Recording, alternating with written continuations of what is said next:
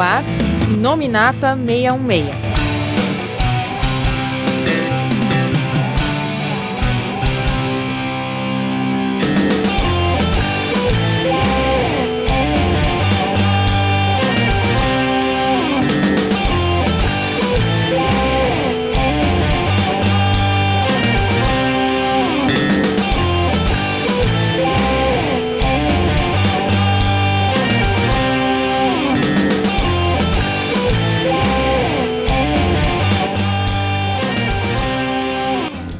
Olá pessoal do Inominata 66, aqui é o Coveiro e prepare-se para a contagem regressiva, porque o tempo está se esgotando no universo Marvel. Oi, aqui é o Felga e mais uma vez, vamos, tudo depende do destino.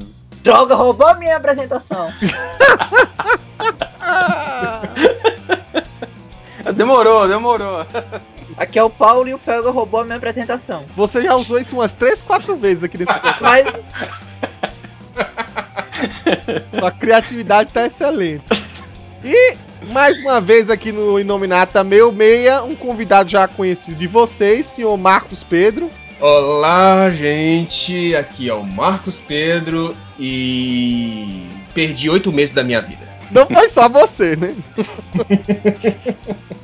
Bom, como vocês devem ter já suspeitado, e como a gente já tinha adiantado no outro programa, né? A gente vai aqui começar nossos preparativos para as novas Guerras Secretas, né? As Guerras Secretas do Jonathan Hickman. Talvez o, o mais grandioso evento que já tenha sido feito na editora até então. É uma coisa que a gente já vinha se preparando desde que a gente gravou o podcast de Infinito, desde que a gente já pensou aqui em fazer uma recapitulação do Quarteto Fantástico em que o Hickman trabalhou. Enfim, agora tudo culmina, né? E pra gente preparar vocês e também os nossos futuros podcasts que vão estar relacionados a esse tema, a gente resolveu retomar algumas discussões do que estava sendo feito em Vingadores e Novos Vingadores do Jonathan Hickman, né? E se focar principalmente nesse, nessas edições em que antecipam a saga, onde é, já se adianta oito meses à frente e como ele fala, o tempo se esgota. Então,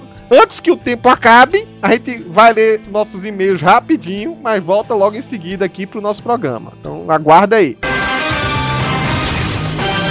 E-mail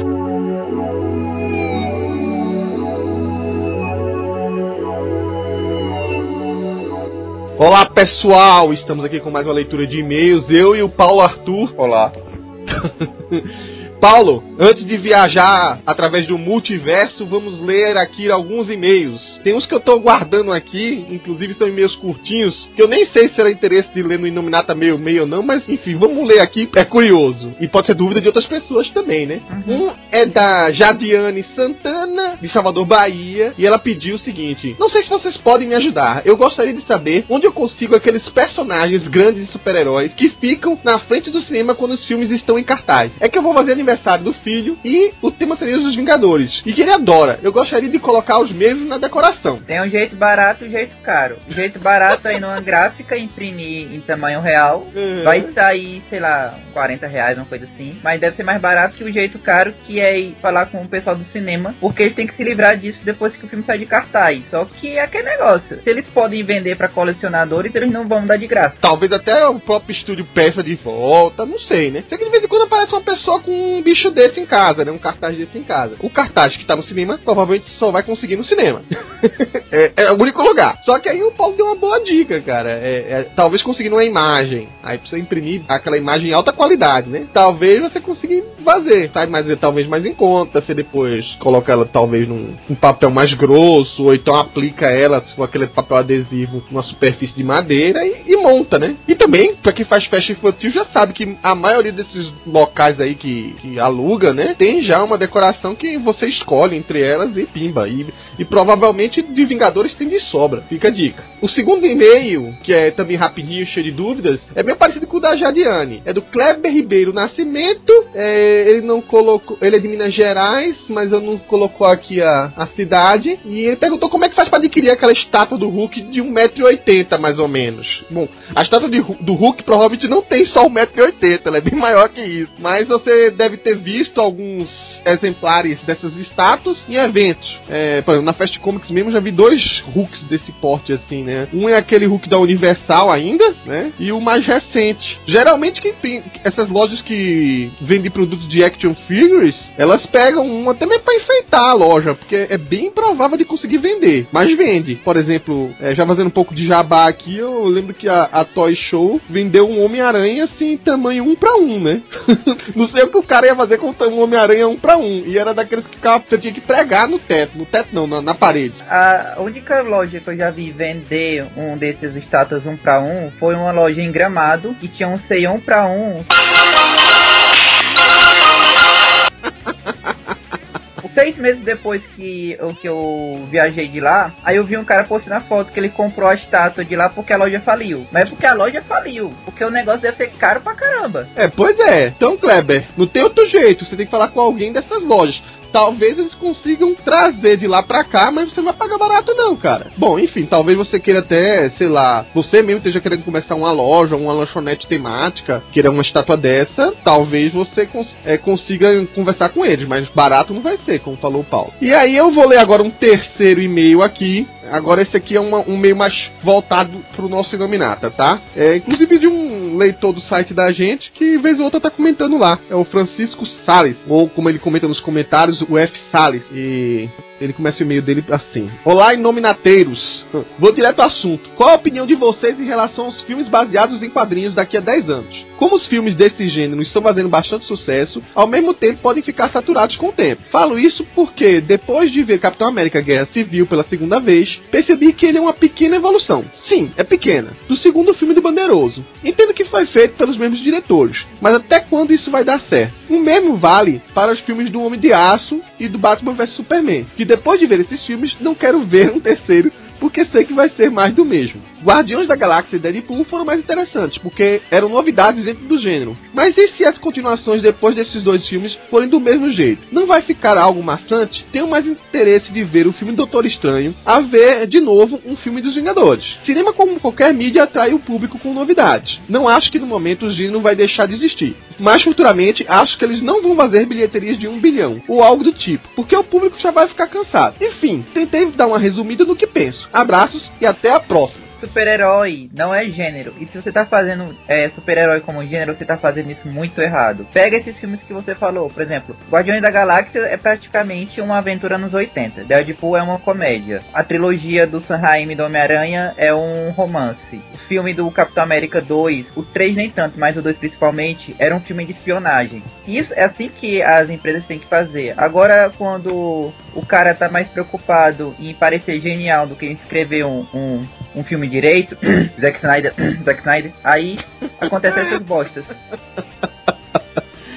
É, e outra coisa, Francisco, é, eu acho que assim, é, é, óbvio que antigamente havia um, um, espaço muito grande entre um filme e outro. E isso fazia com que você ficasse mais ansioso por esperar aquela continuação. Mas eu acho que quem gosta de franquias desse tipo, mesmo que algumas coisas sejam bastante similares entre um e outro, não tira a magia. Eu digo pelo próprio 007. 007 tá trocando de ator, tá trocando de vilão, é, muda um ponto e outro nessa história, mas assim, quem gosta do tipo de história do 007, e é uma franquia que eu acho que talvez seja mais longeva lá no cinema, eu não me lembro de outra com tantas sequências, tipo, não vai se cansar, sabe? E você vê que até hoje ela dá uma bilheteria razoável, porque o público é bastante fiel. E, e eu acho que, assim, diferente do que tá, tem sido feitos em outras franquias de continuações, assim, que tentam remeter a, a vamos lá, as similaridades de, de mudar uma, um pequeno detalhe ou outro da história. Mas episódio manter... 7, episódio 7,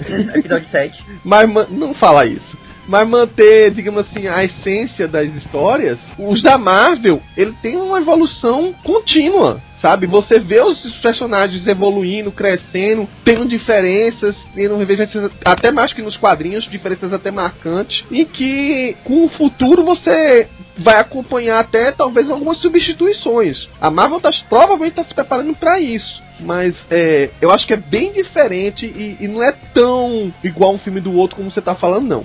Essa é a minha opinião. Eu, eu vejo de uma maneira um, um pouco mais otimista o que você tá vendo. Mas é óbvio, daqui a 10 anos, é, eu nem sei se a, a, tecnologia do cinema vai ser a mesma. A gente tá vivendo uma tecnologia do 3D. Eu não sei o que vai ser daqui a 10 anos. Então pode ser que é, tudo mude. Concordo contigo, mas tem alguns filmes da Marvel que realmente é muito mais do mesmo. Thor, Thor. Vamos esperar o novo Thor pra ver, tá bom? A gente vai ler só esses livros aqui hoje, porque hoje é um daqueles Inominatas em que é longo, é longo, a gente vai atravessar todo o multiverso pra, pra poder falar dele. E dessa vez tem fluxograma. então vamos lá montar nossos esquemas a la Hickman.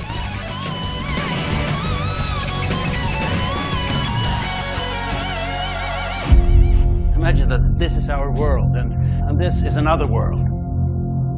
Normally they're separate. But during the alignment, everything is connected. Multiverse would be a more apt description. Just recently, the many different worlds theory proposed interaction with parallel universes was plausible. The walls between worlds will be almost non existent. Increases and decreases in gravity, spatial extrusions. The very fabric of reality is going to be torn apart. But if this happens to us now, the result will be cataclysmic.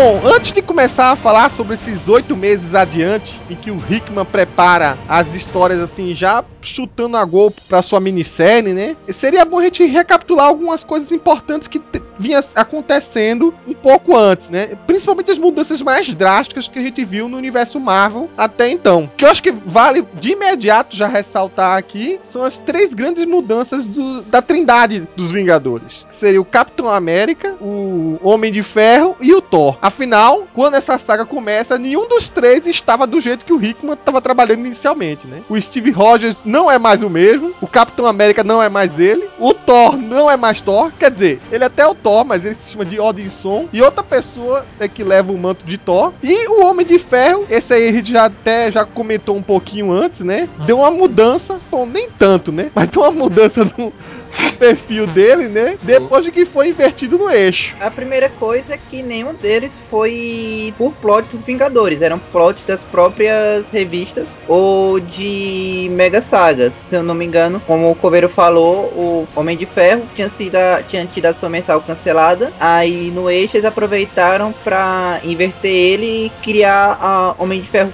é, superior, já que depois do Homem-Aranha Superior, a franquia superior ficou sendo uma coisa que que a Marvel tá usando para ganhar vendas. Quer dizer, a versão vilão do seu herói. É sem, sem troca de cor. Se eu não me engano, era o Tom Taylor, o, o escritor da revista, e colotava sobre um Tony Stark bem mais amoral que usava é, como base São Francisco, tava transformando praticamente todo mundo na, da cidade em viciados na Extremes. E hum. ganhando dinheiro com isso, já que a droga era vendida diariamente para as pessoas. É, era aquele aplicativo assim que você tinha que tava viciado e tinha que sempre colocar 1,99, né? Na verdade é o que a gente tá vendo hoje Pokémon, né? O Extremes é o Pokémon de hoje. Só Sério? que a diferença aí é que em vez de caçar Pokémon, Tony Stark tava caçando beleza, né? Que é, é exato. E aí as pessoas ficavam muito bonitas até que depois o aplicativo falhava, ela enfeiava de novo. Se eu não me engano, o, a Pepper Potts ela tinha acesso a uma armadura antiga do Homem de Ferro, porque o Homem de Ferro ele era preparado contra o maior inimigo dele, que é a, a capacidade dele mesmo fazer merda. Então a armadura era uma. Isso é uma pessoa visionária do futuro. A pessoa sabe que vai fazer merda, faz contramedidas pra evitar tipo, merda tipo, ele, e ainda assim tipo, faz merda. preparado, ele está perfeito, preparado perfeito.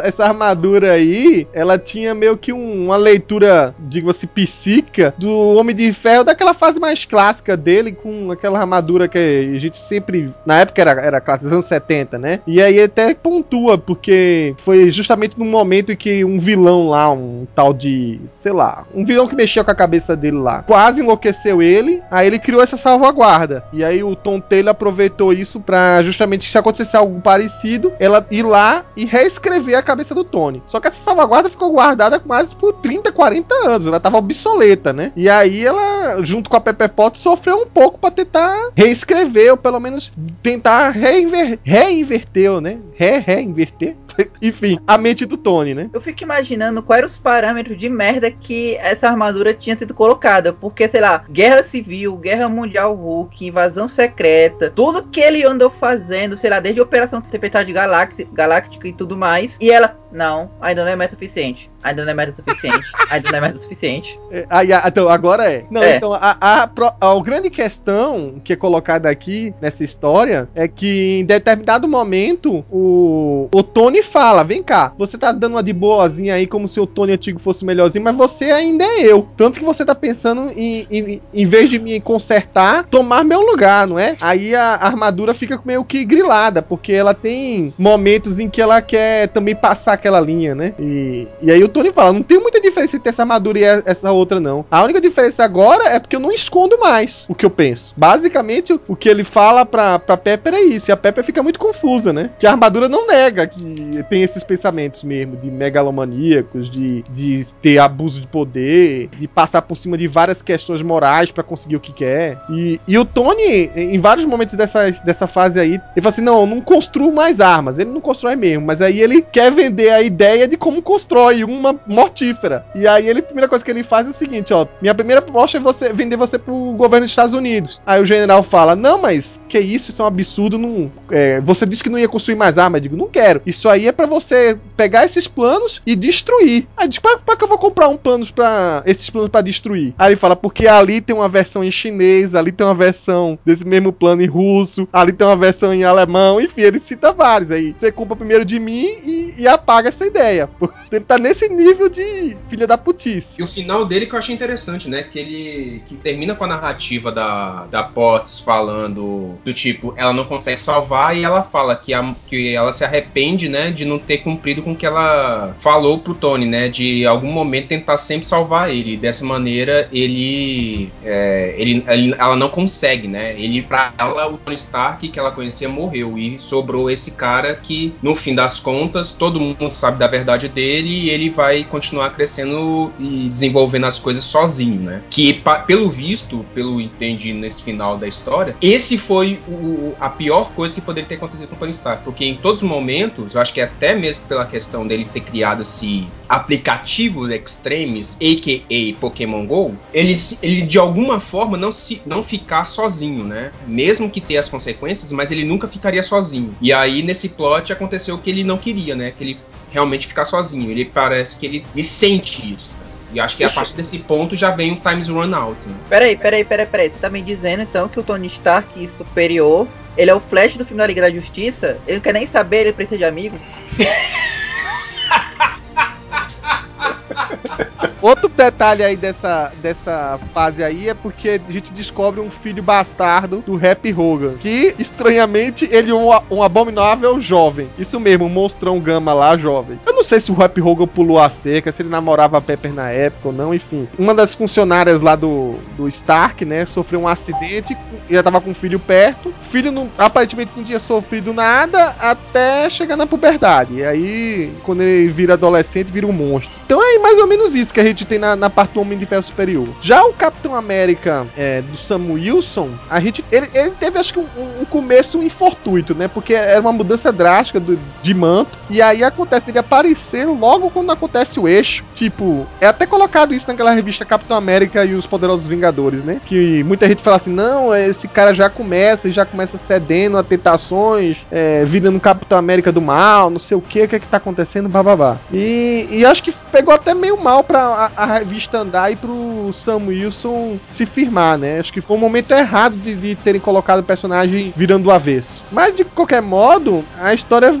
digamos assim, vai evoluindo um, daquele jeito do Remender, né? Ele continua sendo o escritor da história até aqui. Ele só consegue fazer seis primeiras revistas e que tem um confronto com, com o Barão Zemo, né? E também tem, acho que, uma minissérie de quatro partes que teve na época. Acho que foi lançado primeiro na forma de Infinity Comics. Depois veio como uma publicação mesmo de revista. E que ele confronta o Espantalho. Lembra do Espantalho? Aquele mesmo Espantalho, só que ele tá mais loucão, mais maquiavélico. E, e a outra vantagem também é que esse mesmo Capitão América, o Sam Wilson, ele tá na revista do All Wing lá dos Poderosos Vingadores. E eu acho que lá é quando ele tá melhor escrito, sabe? Que desenvolve um pouco mais a personalidade dele. Eu, eu tenho para mim que eu vou gostar mais quando a coisa dá com o Nick Spencer, né? Eu acho que eh, não dá para falar muito agora sobre esse personagem. Mais pra frente acho que vai ter muita coisa pra gente falar sobre essa versão do Capitão América aí no futuro podcast. Quando eventualmente coisas acontecerem. Mas aí a gente tá falando muito no futuro. Eu achei que ficou bem introduzido o, o Capitão América, sabe? Ficou uma coisa interessante e esse arco que tem com o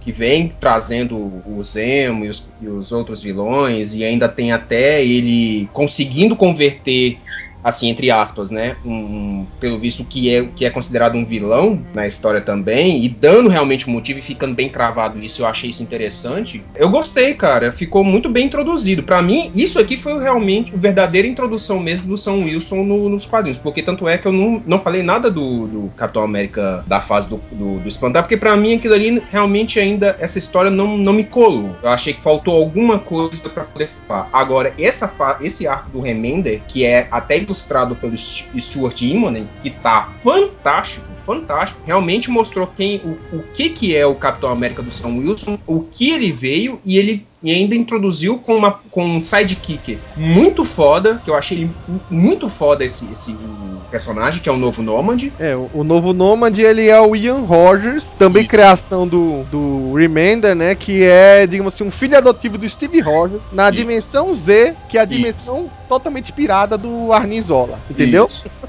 a química entre os dois ficou muito bem estabelecida.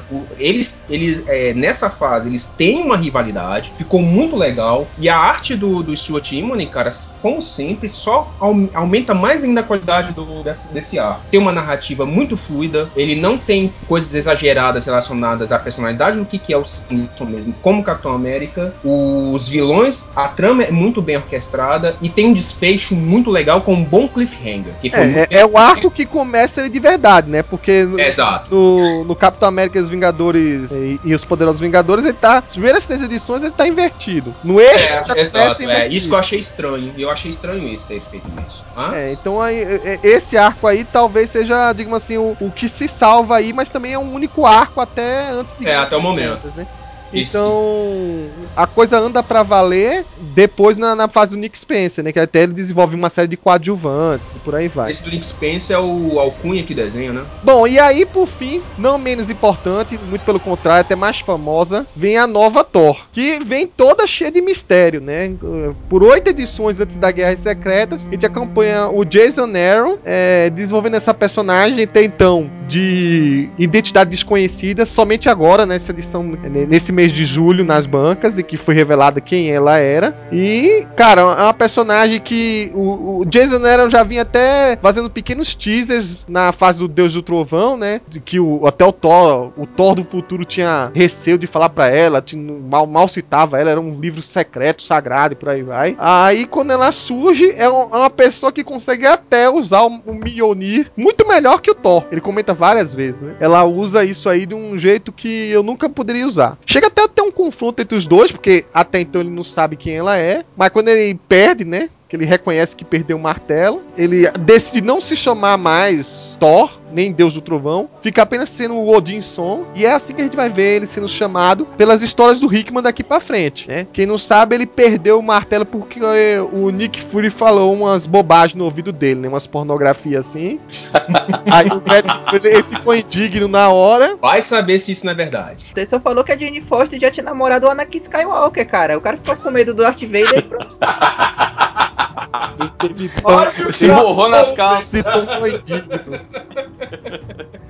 Ah, e vale ressaltar, né? O Thor, o Thor perde o braço também. Acho que, no caso, foi obra do Malekith, né? Eu pensei que tinha sido obra do Darth Vader.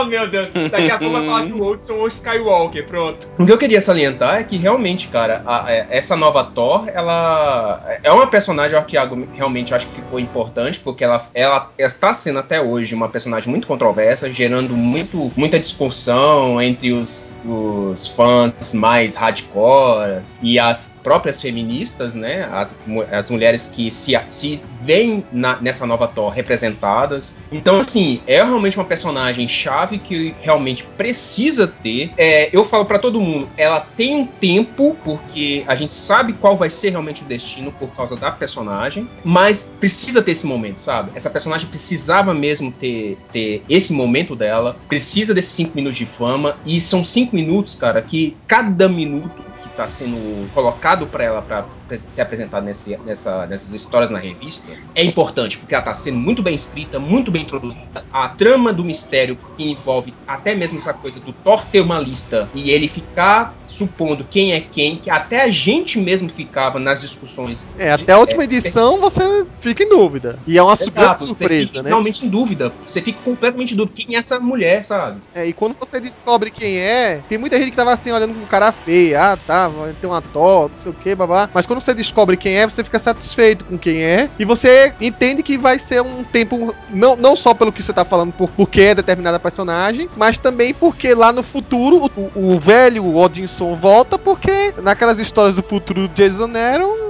É, é ele que, que é o protagonista de novo, né? O Rei Thor daquela Midgard destruída, né? Eu já vou falar isso mais quando a gente for falar da Thor no podcast dela, mas tem muito leitor que é contra a personagem que esquece que desde a primeira história do Thor, Thor é um título, não um nome. Depois, quando vieram os deuses nórdicos, que o Jack Kirby e o Stanley tiveram que retconar isso. Mas já Hum. ve- houveram vários outros Thors. O. Bill Raio Beta foi um Thor. Aquele amigo bêbado que virou o Trovejante também já foi um Thor.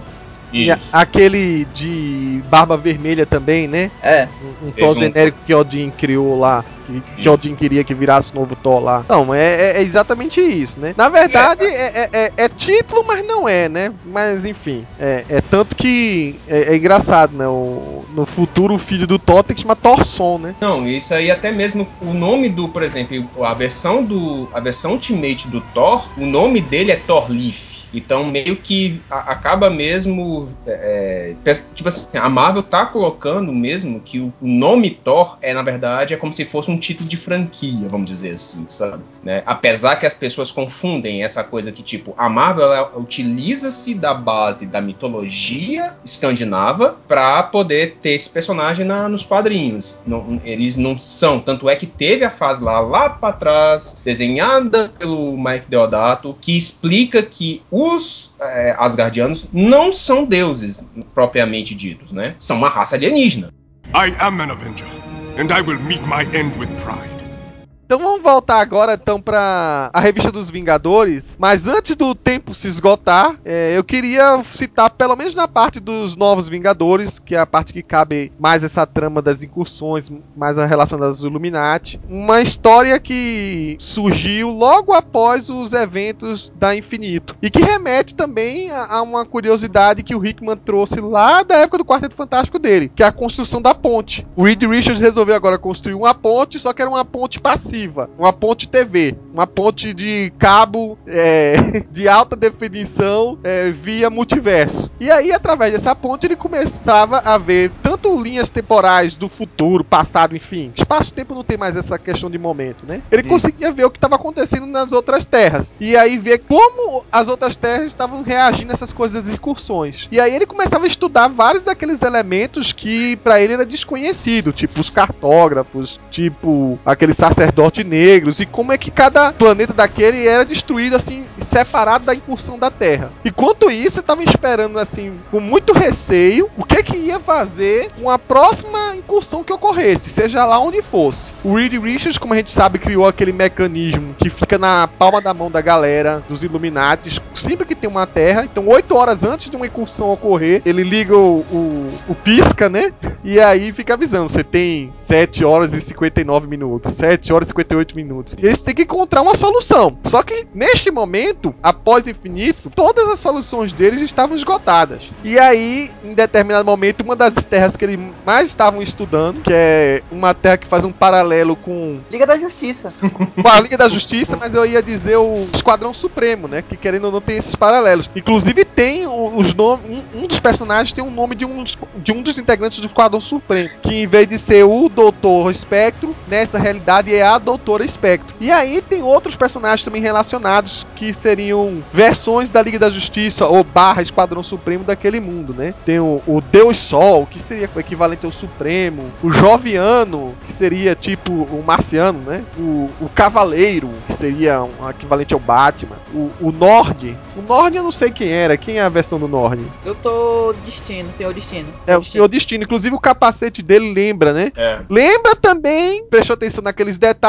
os cap mesmos capacetes que os sacerdotes negros usavam. E querendo ou não, os que o Reed e o T'Challa, que é que mais estudavam essa ponte, né? Eles começaram a prestar atenção nessa, nesse grupo e começaram a se familiarizar. Só que em determinado momento toca o alerta lá do, da incursão. Eles têm que se preparar para uma invasão, para destruir mais o planeta, dessa vez realmente destruir. E quem é o planeta que eles têm que destruir? Exatamente esse planeta, o planeta da Terra. Acho que é Terra 42, né? Alguma coisa assim. Não, não consigo lembrar agora aqui o nome não. Terra 4290001, que é dessa Doutora Espectro aí. Que é- Acertou ela por é um- perto, hein? Hã? Acertou perto, hein? De 42 pra 42 milhões. Vai te. Esse grupo, inclusive, é, chama- é chamado de Sociedade da Justiça. Bom, e aí é que ocorre, digamos assim, uma das histórias mais dramáticas, porque além deles lutarem contra esses personagens que não querem morrer, né? E, e também vão. É que tá, eles são a versão do Illuminati pro mundo deles. Tem uma hora que, tipo assim, eles, eles se juntam, eles se- tentam se comunicar pra tomar uma decisão mais coerente, não chegam a conclusão nenhuma de como é que vão salvar os dois planetas, e aí vem o resolve tudo, o sem paciência, a- aquela figura assim que age pelo momento, o senhor Namor, né? Que resolve apertar o botão da bomba que eles tinham preparado, é uma das muitas bombas que eles tinham preparado pra destruir o planeta, e aperta, os Illuminatis voltam pra o meio-meia. Eu acho que a única sobrevivente daquele mundo é a, a Doutora Spectre, porque de algum jeito, acho que é, é, acho que foi o Raio Negro que jogou ela lá na Terra meio-meia durante a briga, né? E o, o restante fica pra morrer. Pera lá, pera lá. Não vamos jogar toda a culpa no, no Namor aí. Porque teve a briga, todo mundo dizimou o pessoal. Quando tava a galera, tá- os Vingadores estavam perdendo, o, Doutor Estranho resolveu comentar com a galera que tinha vendido a alma dele pra ganhar poder. Aí ele, se, ele tinha vendido a alma lá pra uns monstros do Hentai Verso. Porque apareceram vários tentáculos, mataram todos os pessoal da Justiça. Porque não basta morrer. Vale ressaltar que o. Doutor Estranho não vendeu a alma dele. A Ah. gente achava que tinha vendido. Mais pra frente a gente descobre que quando ele foi vender a alma dele, que ele ia vender a alma inteira dele. Aí quando ele chega lá na barganha lá dos capeta lá que ele queria fazer, o capeta é detalhe, você tá vendendo uma coisa que você não tem mais, você não tem sua alma mais completa, você já perdeu ela faz tempo. Aí ele, ah é, você é. Aí ele volta, vai lá pro Santo Sotoro, pega o livro mais cavernoso dele lá, chega o Wong, sai da sala, fecha a sala, e aí ele começa a estudar essa porra aí que solta tentáculo. E aí ele deve ter lido o mangá, como você falou.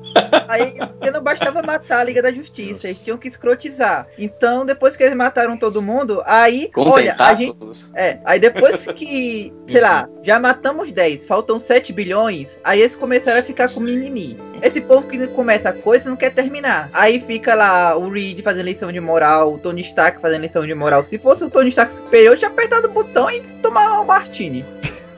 Aí o, Aí mesmo. chega lá, todos eles chorando, fazendo aquelas lições assim: Ah, o Capitão América estava certo, talvez o poder do amor, juntar nossos corações. Aí o Namor chega dessa porra, apertou o botão. É, o Namor chega e fala assim: deixa eu me, me colocar num papel que me cabe. Todo mundo já me julga assim mesmo, aí ele vai lá e aperta o botão da bomba. E aí detona o lugar. É aí, aí que eu fiquei com raiva. Foi porque o Pantera Negra bate nele, o pessoal expulsa ele do grupo. Tipo, o cara salvou dois universos e é expulso do grupo. Aí depois reclamam que ele vai chamar o Thanos.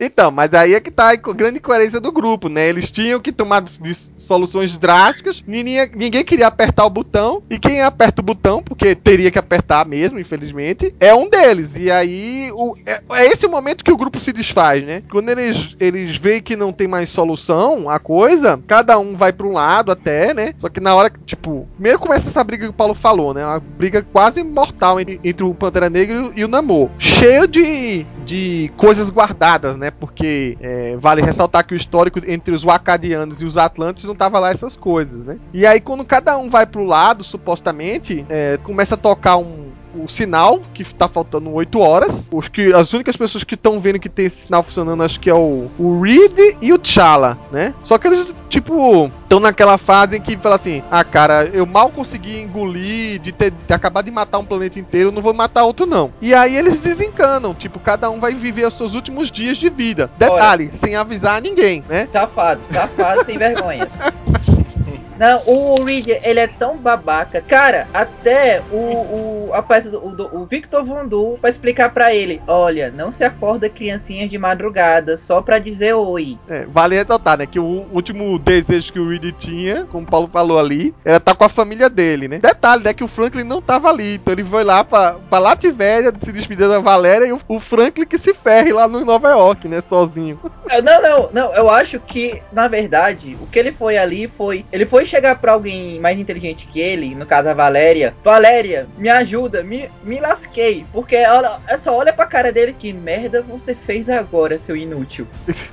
ela não fala inútil, mas ela fala. Ela fica vendo que o pai tá desesperado, né? E detalhe, é ela que dá a dica, a, a- a potencial dica pro pai, né? Tipo, pai, você não pode ganhar. Já que não pode ganhar, evite perder. Pera Esse- lá, pera lá, calma nessa hora. Ela deu a mesma dica pros dois. Ela falou isso tanto para o Reed quanto para o Doutor Destino. Você não pode ganhar.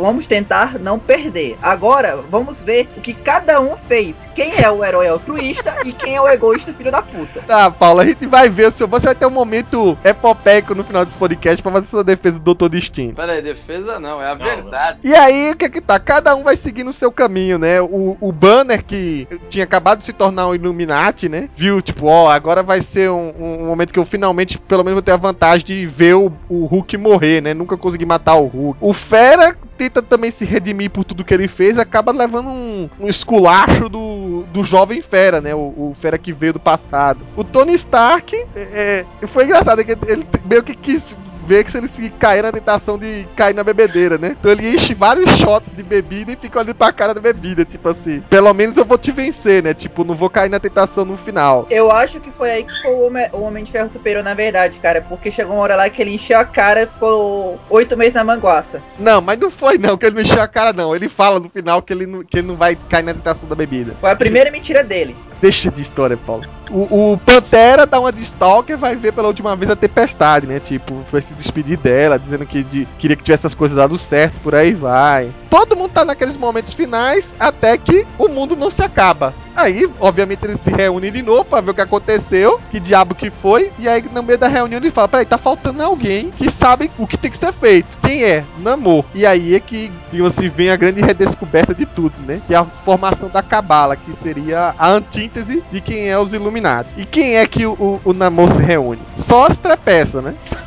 Tudo bonagente. Basicamente, ele foi atrás de todos o- os, os vilões que, o, que o, o Illuminati tinha capturado durante todo o arco até o momento. Que os, os Illuminati eles estavam brincando de Pokémon. Eles derrotavam o vilão, capturavam ele e colocavam numa, num museuzinho lá. Eles faziam estátua do Thanos, faziam estátua lá do Corvus Glaive, prenderam lá o Terrax, deram um, um sofazinho pro cara, prenderam a Cisne Negro e deram uns livros pra ela, depois soltaram, depois prenderam de novo. Terrax da outra É. terra alternativa. Chegou a hora que ele olharam assim: É, Max, eu sei que você tem um histórico de ser um vilão, duas caras, tudo mais. Você que é o inteligente da dupla de tu e do teu irmão, e teu irmão chato, nunca fala com ninguém, então você vai entrar aqui na rodinha com a gente. Só que eles, eles deixavam o Max na rodinha, mas não queriam levar ele pra, pras, brin pras brincadeiras. E o. O Namor chegou, você quer brincar, é, destruir planetas? Demorou! Aí pronto, aí criou lá a turminha feliz, os grandes heróis que salvaram a humanidade enquanto os outros egoístas ficavam fugindo. A nova cabala é Thanos, Corvus Glaive, próxima meia-noite, um Terrax alternativo, a Cisne Negra também da outra terra. E aí, como falou, o único provável grande gênio aí da coisa. Não, tam- também o Thanos também é uma mente brilhante, vai. Mas com certeza o de maior intelecto aí seria o Maximus. né? O, o grande lance é o seguinte: o Tamor, tipo, queria pessoas que tivessem, assim, moral nenhuma pra conseguir fazer o que, que ninguém gostaria de fazer, que é destruir terras. O problema é que com essa galerinha aí que ele reuniu, a coisa ficou feia. Porque quando eles iam destruir as terras, não iam só lá no outro mundo plantar uma bomba e ver a coisa destruir, não. Eles iam lá fazer uma carniça, né? O Thanos estava naquela vibe de entregue o tributo para o Avatar da Morte. E aí queria ver várias cabeças cortadas. Assim, massacre que acontecia naquele outro mundo. Vamos ser sinceros que aí era o Hickman zoando a DC ao máximo. Em três meses, ele matou a Liga da Justiça duas vezes. É verdade. E ele ainda se olhou com um requinte de crueldade, que ele olhou assim, olha, o Esquadrão Supremo do, do Straczynski, que ele nunca se deu o trabalho de terminar a história. Vamos matar ele em dois quadros. Algo assim. É, É verdade, né? Uma pilha de corpos lá, todos do, do Esquadrão Supremo. E aí o que que ele faz? Ele vai recorrer a um antigo conhecido dele de outra cabala, que é o, o Doutor Destino, e vai contar pra Destino as ideias dele, né? O, o que que ele tentou fazer e por aí vai. Só que ele diz que tá perdendo o controle da galera, que não, não tá aguentando mais andar no meio daqueles carniceiros. Só que o Destino tem, tem é, digamos assim, ego, né? Quando o Namor chega agora, no final de tudo, pra convidar ele pra cabala, ele fala: Não, te vira aí. Não, não, não, pera lá. Mas também o Namor, duas coisas. Primeiro, que o cara tem uma memória excelente, porque ele decorou o discurso do Reed da primeira edição e repetiu ele lá pro pessoal da Cabala. Ou então ele olhou assim, cara, eu gostei tanto que eu vou copiar. Vou anotar aqui. É o que ele tinha que fazer. O discurso foi o discurso que convenceu ele. Então deve ser um discurso bom. Tipo É. aquele discurso da Herbalife, né? Então vou lá tocar isso aí. E a segunda outra coisa é. Cara, cara, tem, tudo bem que o Namor era o único burro daquela turminha toda no, nos. Illuminati. Mas, cara, tem que ser muito, muito, muito, muito, muito burro pra libertar o Thanos e achar que vai continuar sendo o líder do time. Isso é verdade. Garoteador demais. Foi garoteando demais, cara. Ele podia ter libertado todo mundo menos o Thanos, porque o Thanos tem leadership 99. Não, não, fora, não, fora, não, fora que é o seguinte, o cara libertou um grupo, cara, que se ele precisasse depois dar um jeito de controlar, ele não controlaria. É, e- e- na verdade, vocês têm que ver o seguinte: o que, que É o um Namor. O Namor se coloca na situação do Namor. O Namor acabou de brigar de ser expulso dos Illuminati. Quando ele foi expulso, que todo mundo deu as costas, o reloginho tocou na mesma hora. Ele falou: caramba, vou ter que dar um jeito nisso. A É, então, aí você, cabeça aí você Aí ele vai fazer do jeito mais escroto possível. Pois é, cara. Você Cara, você, você, não, você tá numa Ele situação de merda e praticamente ele cagou. Sério, Não, é dor, aquela assim. situação. Tô na merda, vou jogar a merda no ventilador porque é fede de vez. Pronto. Então, ele libertou a Cisne Negra que tava lá na necrópole e ela falou: Ah, liberta essa galera aqui todinha que eles vão fazer o, que eu preciso. Foi, cara. Pô, e o cara se Parabéns, troféu joinha pro cara. Pois é, foi muito burrice, cara. Sei lá, no, no máximo ali dava pra libertar Cisne Negro e contar com o Maximus. Ou então ele simplesmente chegava, olha, eu tenho uma porrada de bombas de antimatéria aqui. Quem sabe se eu jogar uma dá certo. Se nada der certo, se só tiver faltando meia hora, aí quem sabe eu vou lá libertar o Thanos. Mas não, ele foi direto libertar o Thanos. Bom, e aí a gente vê, depois do apelo que ele fez pro Destino, né? Destino deu as costas pra ele. Namor desesperado, né? E ao- a gente tem alguns flashbacks das merda que rolou recentemente, né? De os massacres que a galera fez. É, fizeram uma terra alternativa que o Corvus Glaive humilha o professor Charles Xavier, né? É, acho que ele faz o professor Charles Xavier matar uma galera, né? Mentalmente, ou coisa desse tipo. E voltamos pro oito meses adiante, agora sim, entrando de vez na, nesse prelúdio da Guerras Secretas, o tempo se esgota. A gente vê que a necrópole de Wakanda, onde anteriormente era a base dos Illuminati, foi tomada agora pela galera da Cabala. O T'Challa, junto com a Shuri, que é também Pantera Negra, né? Só que a Pantera Negra da Wakanda mesmo, não da necrópole, estão tentando invadir o local junto com as Dora Milaje, com um daqueles. Como é o nome, Felga, da, daquele. Ah, os Ratuts Cesa- Cesáreas. Cesáreas. É, os cães de guerra. Os cães de guerra secreto de Wakanda. E a ideia é que eles desativassem a- as bombas de destruição do planeta, né? Só que, claro, obviamente eles não, não esperavam que tivessem lá um, um traidor. O traidor, é claro, é o próprio Maximus, que tá naquela mesma postura lá de tipo, foda-se o mundo, que eu só quero me divertir. E ele que meio que a- sinaliza que tem uma invasão ali na, naquele local onde tá as bombas e chega próximo à meia-noite pra caçar os Panteras Negras, né? Os dois, né? Os dois irmãos. É nessa que a gente vê a Shuri aca- acabou morrendo, né? Ela morreu pra que o irmão pudesse conseguir fugir e tentar levar a coisa adiante, né? Levar o- os planos deles adiante. No finzinho dessa história aí, a gente também vê que o Doutor Destino não saiu à toa daquele primeiro encontro que ele teve com a incursão lá, lá no comecinho dos Vingadores. Lembra que teve uma incursão, acho que foi uma Sidera Mares até, bem na- no meio da do teto do palácio dele. Claro, os- aquilo foi resolvido, mas ele ficou ligado naquela história e desde então ele fica, ele vem pesquisando os fenômenos. Juntou-se com o Pensador Louco, o Christopher, né? E junto viu que a chave de tudo podia estar num antigo personagem da Marvel, mas muito ligado com a Guerra Secretas original, né? Que é o, o Homem Molecular. Como é o nome dele mesmo? É Orson o quê? Owen Reese. Owen. Reese. É, como sempre tentaram subestimar o destino, ele estava a par de tudo e estava tentando resolver do jeito dele. A partir desse momento do Times Run Out, as histórias se dividem em duas partes, uma em Vingadores e outra em Novos Vingadores, né? A de Novos Vingadores fica mais focada na ideia de como as coisas vão ser solucionadas contra esse problema, né? Ela se foca no que aconteceu com o Doutor Estranho daqui pra frente, qual é esse plano do destino com o molecular, o que é que o resto dos Illuminati andou fazendo e por aí vai. Já Vingadores fica meio que tentando contextualizar o outro lado da equipe, por exemplo, o que é que o Steve Rogers fez desde que descobriu que teve somente apagada e, Merda. Só fez merda. e que o Tony Stark estava enganando ele até então. Ao mesmo tempo que teve outros Vingadores que decidiram ficar fora dessa rixa entre o Tony e o Steve, que é o, por exemplo, o Roberto da Costa, né? O, o Mancha Solar, né? O brasileirinho, né? que É porque futuramente- brasileiro fica ser neutro em alguma coisa, em uma briga de cachorro grande. Que é isso, cara? Beto decide então tomar uma atitude mais é, cabeça fria nessa questão. Adquire aí, mano. Cabeça não, fria, pera, não, pera aí. Exato. Vamos contextualizar. O, o Beto, ele fez a atitude mais fria. Ele ficou neutro durante oito meses. Aí lá no finalzinho, quando já tinha um vencedor bem definido, ele se aliou a alguém.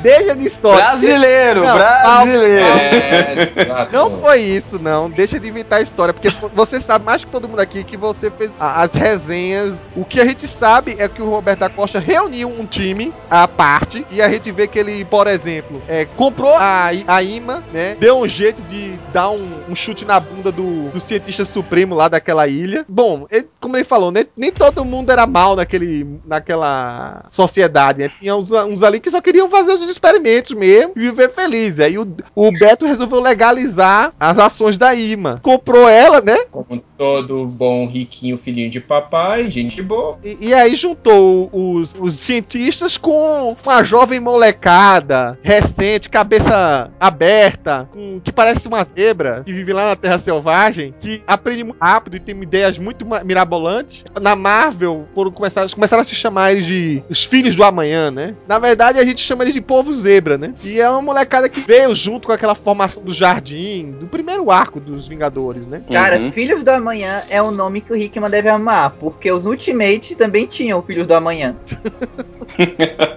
essa galera junto com a IMA começa a desenvolver planos pra tentar resolver o, o grande problema, né? Que eram as incursões. E aí é que aos poucos a gente vê que o, o Beto tem dois planos de ação, né? Basicamente são dois planos. Um deles, juntar os Vingadores, os mais poderosos Vingadores que eles têm à mão dele, é criar uma versão de Vingadores multiversais. Aí, junto com o pessoal da IMA, ele desenvolveu um aparato, um mecanismo, uma máquina, né, um portal que jogaria eles pro mais extremo ponto do multiverso pra tentar descobrir a origem do problema, a origem das incursões. Ao mesmo tempo, aqui na Terra, ele, com o resto dos Vingadores, tentaria reunir os dois lados, né? Fazer com que os dois lados voltassem a se falar. E assim foi criada uma terceira equipe dos Vingadores, né? Os Vingadores do Roberto da Costa. Mais pra frente a gente vai ver que eles vão virar Vingadores da IMA, né? Seria uma versão dos novos Vingadores. Posso ser sincero, na prática, eram os Vingadores pra valer da franquia. Porque de um lado era Illuminati, do outro lado era Shield. Tava, a cisão não tava mais nem como o nome Vingadores. Quem tava como Vingadores, o nome em si, era até a galera lá do Luke Cage da, da Poderosos Vingadores, que só vai entrar na história assim pra fazer uma participação especial, praticamente. E aí, es- essas histórias do Roberto da Costa, de como ele monta essa equipe, é mais explicado, é mais desenvolvido nas revistas é, Vingadores Mundiais, né? O Mundo de Vingadores. Ó, resumindo o que aconteceu na história do Hickman, só, só é contado que o Mancha Solar chegou e comprou a imã. Só que lá vai mostrar que ele foi e deu porrada no chefão principal lá da imã, que achava que o pessoal lá era mal. Aí os outros lá, ah, os, os outros apicultores lá que eram evils, o cara simplesmente disse: Olha, eu dou plano dentário pra vocês e dou aposentadoria melhor e vocês vão ter uma cafeteira nova. Aí ah, beleza, cafeteira nova, somos do teu lado. Aí, enquanto isso, a esmagadora tava namorando o míssil. Assim que começou lá a briga, que eles tinham que escolher que lado ficar do Tony Stark do Capitão América, ela ficou grávida e o pessoal do Chia, ixi, ela tá grávida, vamos levar, vamos trazer ela pra Shangri-La, porque isso agora virou assunto de Estado. Porque aparentemente o, o autor lá tirou da cabeça da cartola mágica que quando um Chia vai ter um filho, o filho pode ser poderoso também. Já não, o que... Char não. O Char Não, não, um membro da Guarda Imperial. Guarda Imperial. O que não faz sentido porque o, é, o poder dela tava na roupa, não nela. Mas o míssil era, era mutante, criatura. É, não, a, a questão é que eles estavam cagando pro míssil. Tanto é que quando ele chega lá, olha, eu sou namorado dela e tudo mais, o Mento olha assim, não sei se você é digno de ser é, namorado de uma é, membro da super elite da Guarda Imperial. Aí o cara, eu derrotei o imperador de vocês, sabia? Na porrada, e foi justo. Um x- um x1. E o pior olha poder. assim, O pior que foi mesmo, que isso foi, que foi lá mesmo, né? Lá, quando lá era o Joey Madureira desenhando. não, no golpe só, no murro só. E achei do caralho. E Apelação dos anos 90. Não, fez sentido. O, não, o- Fez. não é culpa do míssil se o cara ele perde todo o poder quando ele entra em dúvida do poder dele. Ele deu um Exato. burro no cara invulnerável. Enfim, o cara derrotou, o cara olhou assim, se ca- o mentor se cagou nas calças e deixou o eles viverem felizes pra sempre lá em Xandilá. Aí quando o bebê nasceu, o cara olhou assim: Olha, viveram felizes pra sempre até o bebê nascer, então vamos voltar pra terra pra todo mundo morrer. Aí é, basicamente foi isso. Aí depois era só o Mancha Solar criando lá a- o mundo mágico feliz dos Vingadores, mais imã, mais Garoto Zebra na Terra Selvagem e chamando o Odisson, que o Odisson ele apareceu lá todo emo. Ah, não quero me misturar com ninguém, mas vou ficar aqui convenientemente esperando a ameaça acontecer. Junto com o outro personagem O lá do sul, né? É o super-homem dos pobres.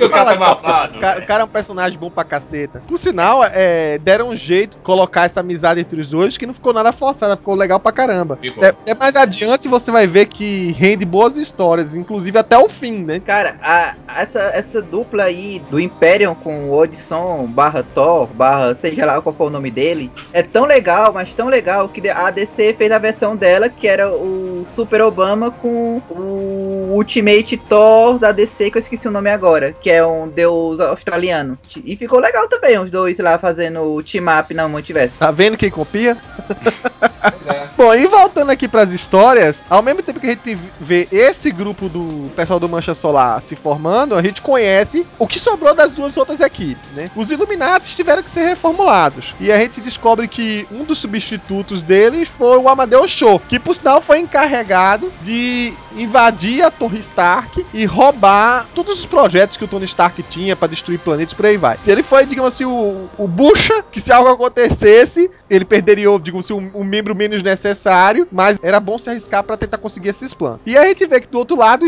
o velho Steve Rogers, né, não mais Capitão América, juntou tipo uma equipe de Vingadores Black Ops, né, Vingadores super especiais, que aí incluía o Gavião Arqueiro, o Máquina de Combate, com vários drones de máquina de combate, e a Capitã Marvel, tudo com roupa preta agora, tudo estilo. Caveira. Bop. Era, era Faca os na Vingadores do caveira. Bob. Naquela época tinha virado uma moda o pessoal ter um braço metálico, Cable barra Soldado Invernal, porque o, o Jim Schwing desenhou um braço Cable no Gavião Arqueiro também. É, mas É, aquilo, aquilo é só pra apoiar mesmo. É só, era, só, era só modinha. É. Nem é braço mecânico, é só um- um- uma proteção mesmo, porque não é braço mecânico, né? Que eu olhei assim, cara, tipo, vai ser o quarto super-herói da Marvel usando o braço metálico, que ia ser de lascar, né? Sem falar que o cara já tá. O cara já foi cego, já foi surdo, já perdeu. Agora vai perder um braço. Ele vai. É. É azarado, né? É o Gavião Arqueiro, né? É o Gavião Arqueiro. É, E aí a gente descobre, no meio dessa fuga do Amadeus Show, no momento que ele é capturado, que essa equipe de Vingadores, tropa de elite, né? Tropa de elite. É, tem um outro membro inusitado. Eles chamam de Arcanjo, né? Mas é a, a mulher invisível, a Susan Richards, que parece tá com um puta rancor do esposo. E aí a gente conhece quem são os fugitivos, né? Quem são os Vingadores Iluminados que eles estão caçando. Primeiro é o Tony Stark superior, né? Os motivos nem preciso explicar. Aí agora vem o, o Hulk, né? Que ele se autodenomina Dr. Jade. O Hank Pym se juntou às fileiras dos Illuminati. O Capitão Britânia. E o resto a gente já conhece, né? Que era o Doutor Estranho, o. Fera, o, o Pantera Negra e o, o Raio Negro. E aí a gente conhece, né? Fica montado pra gente todo o plot da história que vai ter nesses oito meses por vir, né? Eu tô aqui só uma dúvida. Eu fico pensando assim, os caras tinham que escolher. De um lado, você tem um velho rancoroso que quer porque quer bater no cara só porque não vai com a cara dele. É, Capitão Hydra. Capitão Hydra. Do outro, você tem a turma com todos os é, personagens mais inteligentes do universo. Quem será que tá certo mesmo, hein? Ainda mais, ainda mais que o. Todo mundo já sabia que tinha incurs- incursão, todo mundo já sabia que o universo ia rodar, e todo mundo sabia que se ninguém fizesse nada, é, todo mundo ia morrer. Aí eles estavam caçando os caras mais inteligentes do mundo e deixando um bando de assassino maluco, psicopata, sair cuidando do, da manutenção do multiverso. Cara, por que, que ninguém pensou em ir atrás da cabala? É, Ah, é não, uma coisa a- que muita gente questionava, né? Não, mas Pois é. parece que a Cabala meio. Teve uma, tem uma parte lá na história que fala o seguinte: que o, até o Steve Rogers, nessa caçada maluca dele, começou até a dar problema político, né? Porque o cara era um imbecil que saía invadindo o país atrás do- dos Illuminati, né? Não tinha fronteira, não tinha nada, né? E aí tinha uma parte lá que os caras chegou assim e falou: Meu, é, tava dando mais apoio pra Cabala, porque em tese a Cabala tava resolvendo lá o problema, né? Enquanto o Steve Rogers ficava brincando de. Mas de- é isso mesmo. De vendetta. O, o que o Fega falou tá certo. Tanto que a Cabala, no, no- ela, ela que não abre o jogo pra todos os governos do mundo, tá ocorrendo as incursões. E aí eles falam: ó, só é vocês não se meterem um bedelho. Deixa a gente fazer o nosso massacre em outros mundos que a gente salva o seu. Então fica aí. E aí as- assim seria feito. Seria feito até se não houvesse a, a tal traição do Namor, né? Mas a gente chega lá nela. Mas pera lá, tem que lembrar de uma coisa, tipo, o Capitão América, quando ele quer, ele tá cagando pro governo e faz o que ele acha o certo. Então, aí então, nesse então negócio aí ele justamente. tava atrás de vendetta mesmo. Mas Então, é isso mesmo. Justamente, era isso. Ele tava cagando e andando pra, pra cavalo. O que ele queria era saber, era pegar e encher de burdoado o Stark. Era a única coisa que, que valia pra ele. É. Tanto é que o cara só tava fazendo. O cara montou uma, assim, tipo, tipo, uma puta estrutura, até mudou o nome lá, passou a se chamar Golgotha, aquela porra de torre lá. Pra quê? Pra, só pra, pra ir atrás do, do- desses caras, meu. Qual que era o objetivo? Virou O uma nova era- guerra civil. Os motivos É, dele, é, já é. dois, eram se dar tapas. Quer dizer, mais do, do Steve, né? Porque o Tony não tinha nem como procurar vingança ali, porque ele tava preso. Eu realmente eu fico pensando que diabos que o Tony fez pro Steve, cara. Sei lá, tá, ou tá devendo dinheiro pro cara. O que foi, cara? Porque é raiva demais. Ó, é raiva demais, cara. Ó, ver, isso é raiva acumulada desde a Primeira Guerra Civil. A questão toda se resume a uma coisa. Vê isso, gente. O Steve Rogers tá gagá. Ele não tá trocando as fraldas direito. Entendeu? O cara fez merda na fraldinha geriátrica lá dele, que ele ostenta essa piada desde que ele proclamou lá o, o Sam Wilson como novo capitão. Ficou nisso, sabe? Velho, dependendo da idade, só estrutura uma coisa na cabeça. Ah, eu tenho ódio do Stark. Eu não sei quem é que tem mais recalque de quem. Se é o, o Steve com o Tony ou se é o Fera com o Ciclope. Acho que eu estive com o Tony, hein, cara. Essa parte aí da história tem uma parte lá que o, que o Fera e o, o Ciclope até declaram uma certa trégua pra, pra coisa continuar. Voltando agora pra equipe do, do Roberto, né? Numa outra edição de Vingadores, aí a edição 36, a gente vê o Sam e a esmagadora, né? Agora os dois casados e com um filho, né? O Josia, voltando pra Terra, né? Eles já estão meio que tomando aquelas posições pra dar os ultimatos nas outras equipes, né? Pra se apresentar. Vai ser a primeira vez que o, que o Roberto da Costa vai anunciar que ele também tem uma equipe de Vingadores. E ele lança os mais poderosos dele pros confins do multiverso, né? Só pra ressaltar quem é essa equipe, né? Cada um tava num canto diferente. É, é, é melhor explicado as posições dele na revista do Mundo dos Vingadores que o Paulo falou aí. Mas tem os dois Bros, né? O Thor, agora o Odisson e o Império. Tem o Máscara Noturna e o Estigma, que são, Também a- são dois bros. são dois Bros. Bros. Bros. Que, que vieram, inclusive, de outra versão de universo alternativo que a Marvel acabou não usando no passado, né? Que é o do novo universo. Pois Não, eles são criações do grande mestre de shooter, cara. Tem que lembrar sempre disso. Exatamente. É uma homenagem do, do Hickman, ao grande mestre. E aí também leva um exército com eles, né? O Ex Nihilo, né? Com vários Ex Nihilis, um exército de Ex Nihilis e a irmã dele Abismo, né? Tipo, seriam os mais casca-grossas que eles tinham em mãos pra levar. O restante, né? Fica com o Beto, começa a, a tentar convencer o Steve a, a criar uma. Pra criar juízo. a criar um, um, um pouco de calma e pensar melhor na, na situação que é mais importante ali, que era da incursão. Cara, ninguém pensou em fazer um Game of Thrones no Steve, não, cara. Era só, sei lá, expl- ah, pronto, a Sul. Sul vai lá, explode o cérebro dele por dentro. Pronto. Ixi, o velho morreu. Agora eu assumo aqui a Shield e a gente vai atrás dos vilões. Pronto, resolvido o problema. Ah, pô, aqui é o Steve, né? Todo, assim, o Steve é aquele cara, assim, que é ser teimoso, que nem uma porta, é um cara xarope, às vezes. Quando põe uma coisa na cabeça, não tira, mas todo mundo gosta?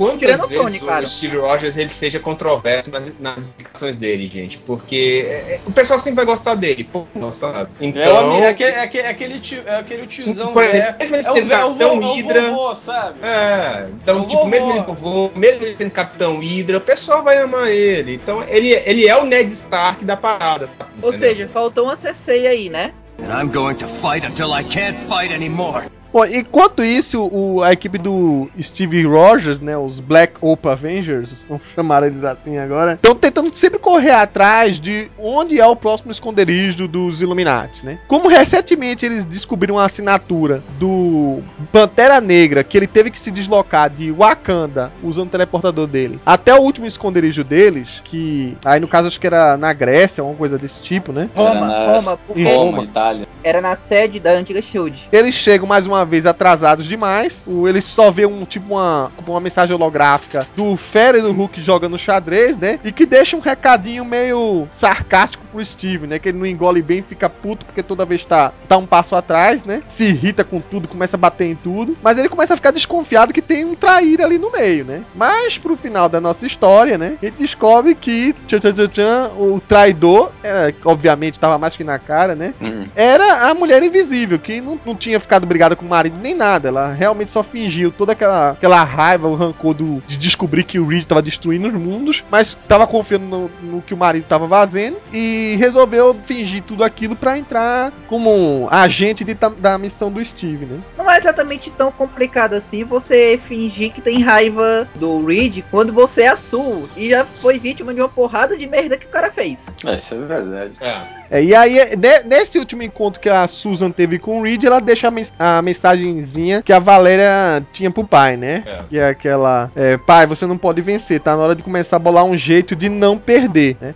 Bem que a Valéria podia ter mandado um recado desse pro Felipão, viu?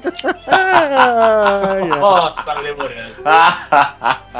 É, e aí vale ressaltar, por exemplo, que ao mesmo tempo que a gente vê essas histórias rolando na revista principal dos Vingadores, em Novos Vingadores a gente vê algumas explicações. Por exemplo, a gente descobriu que a, a Susan era uma infiltrada no, nos Vingadores. Aí, na mesma, no mesmo mês, em Novos Vingadores, a gente via, por exemplo, um, um interrogatório em que ela tinha com o Amadeus Show, né? E ela pegando pesado, sabe? É, dizendo palavras duras sobre o marido e por aí vai, pra convencer o Rogers, que tava ouvindo tudo do outro lado do espelho, né? Os Illuminati estavam também vendo o interrogatório. né? É, eles de algum jeito conseguiram captar a, a bioassinatura do Amadeus Show e com aquela tecnologia inexplicável do Reed Richards, ele tinha acesso à sala de interrogatório. E até ficava torcendo a cara, tipo, ixi, ela pegou pesado agora. De quem foi realmente a ideia de colocar o Amadeus Show como isca da parada, ser capturado pela Sui e convencerem do Show da Sui de tirar um pedaço da mão do Show, meu irmão? Se ela era uma infiltrada, pra quê? Quase decepou a mão do menino. Me, me expliquem. Isso se chama veracidade. Você, quando você é um agente infiltrado, você tem que fazer essas merda. É assim mesmo. Ela passou sei lá quantos anos sendo esposa do Reed Richards. Ela tava com a raiva acumulada que ela tava aproveitando pra se libertar ali. Vai descontar numa criança. Tudo bem que é a criança mais inteligente do mundo, né? Depois do Reed, diz ela, né? Mas, caramba! Não, o Amadeus é o Depois é da o Valéria, oitavo, né? Por aí. É, depois da Valéria, na verdade, né? É Até a porque- Valéria é mais inteligente que o Reed. Por- não, porque assim, existe o Victor Von Doom, aí na segunda divisão tem a Valéria, o Tony, o Chala. Tá, tá, Paulo, a gente entendeu. Lá na série D aí tem o Reed. Mas eu não entendi se o show sabia que a mulher invisível. Aliás, eu acho que assim, ninguém sabia que a mulher invisível era, era agente infiltrada. Só o Reed. Parabéns, Reed! Tanto é que depois ele faz lá um puta de um, de um plano megalomaníaco lá. Mas dá a entender isso: que ninguém sabia que a, a, A mulher invisível era era agente duplo. Só o Reed. Se Então acho que nem ela, o show né? sabia disso. Ah, o plano era o seguinte: o show tinha que ter escapado lá do, de Golgotha, né? Que a Torre Stark ganhou. É, exatamente, deu por- errado, né? Deu errado, deu merda. É, e aí. que será que deu merda? Ah, eu já não sei. Aí se eu. Era, é, deu, é, deu merda, vamos arrancar a mão da criança agora.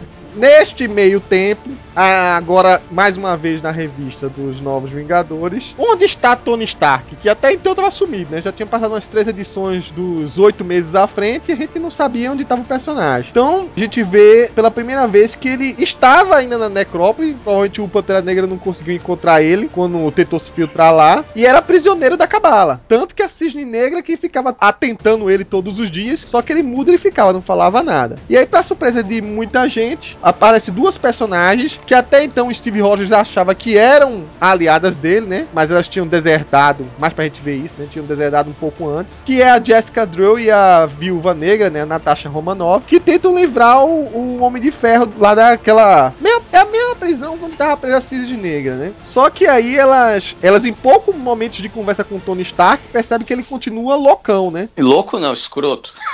É, ele tava. Não, mas ele tava um pouco mais Não, aí. não, não. Louco era o Steve. O Tony é só escroto. Tava não, no nível máximo naquele dia. É, Uhum. é, aí ele não reconhecia de jeito nenhum que tinha feito coisas erradas. E com isso, elas, mesmo conseguindo se filtrar até ali, vendo que não, não ia ter aliança nenhuma com o Tony Stark, né? Elas dão a as costas pra ele e deixam ele ainda preso. Nessa mesma edição, acho que uma- um pequeno encontro da Valéria Richards com via ligação holográfica, né? Com o Doutor Destino. E aí ela dá a mesma mensagem que deu pro pai, deu, dá pro, pro Destino. O Doutor Destino pensou, não, tem, existe uma forma de não perder, mas salvar o máximo de pessoas possível. Porque ele é um cara nobre e heróico. É um cara preocupado. É. E aí a gente vê um pouco mais do, do desenvolvimento do plano do destino com o Warren Reese, né? Se bem que a, a princípio não dá a entender muito as, as palavras dele, né? Eles só ficam falando que tem que ir mais profundo, que tem que adentrar mais, a mais abaixo dos planos e por aí vai. Não dá muito pra levar em conta o que que tá sendo, saindo da cabeça do homem moleque. É, foi, foi nessa aí que começou aquela meio que aquela viagem interdimensional lá. É, é o comecinho dela, ele tá preparando, tipo, reunindo um monte de átomos de energia, enfim.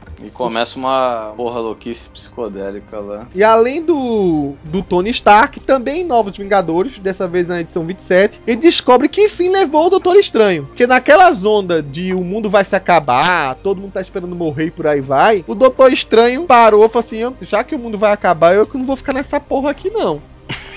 Ele foi o único que se mandou. Ele fez um feitiço lá, deixou o Wong lá pra trás Show. se mandou para um plano fora das dimensões, provavelmente foi isso, né? O, o local é definido na revista como o espaço vazio entre os universos destruídos. E lá a gente descobre que ele criou a tal seita Não, ele não criou, né? Meio que se tornou o líder lá do. Como é que é? Do. Dos sacerdotes negros. É, sacerdotes sombrios, né? É, e aí começa a perceber que aquele capacete que o Norne usava, aí sim tem muito a ver com os sacerdotes sombrios, né? O detalhe é que quem ele en- encontra nessas, é, mais pra frente, né? É os Vingadores Multiversais, os mesmos que o, o Beto criou, né? E aí o Thor, o Imperium e toda a galera que tava viajando pra o, o início, né?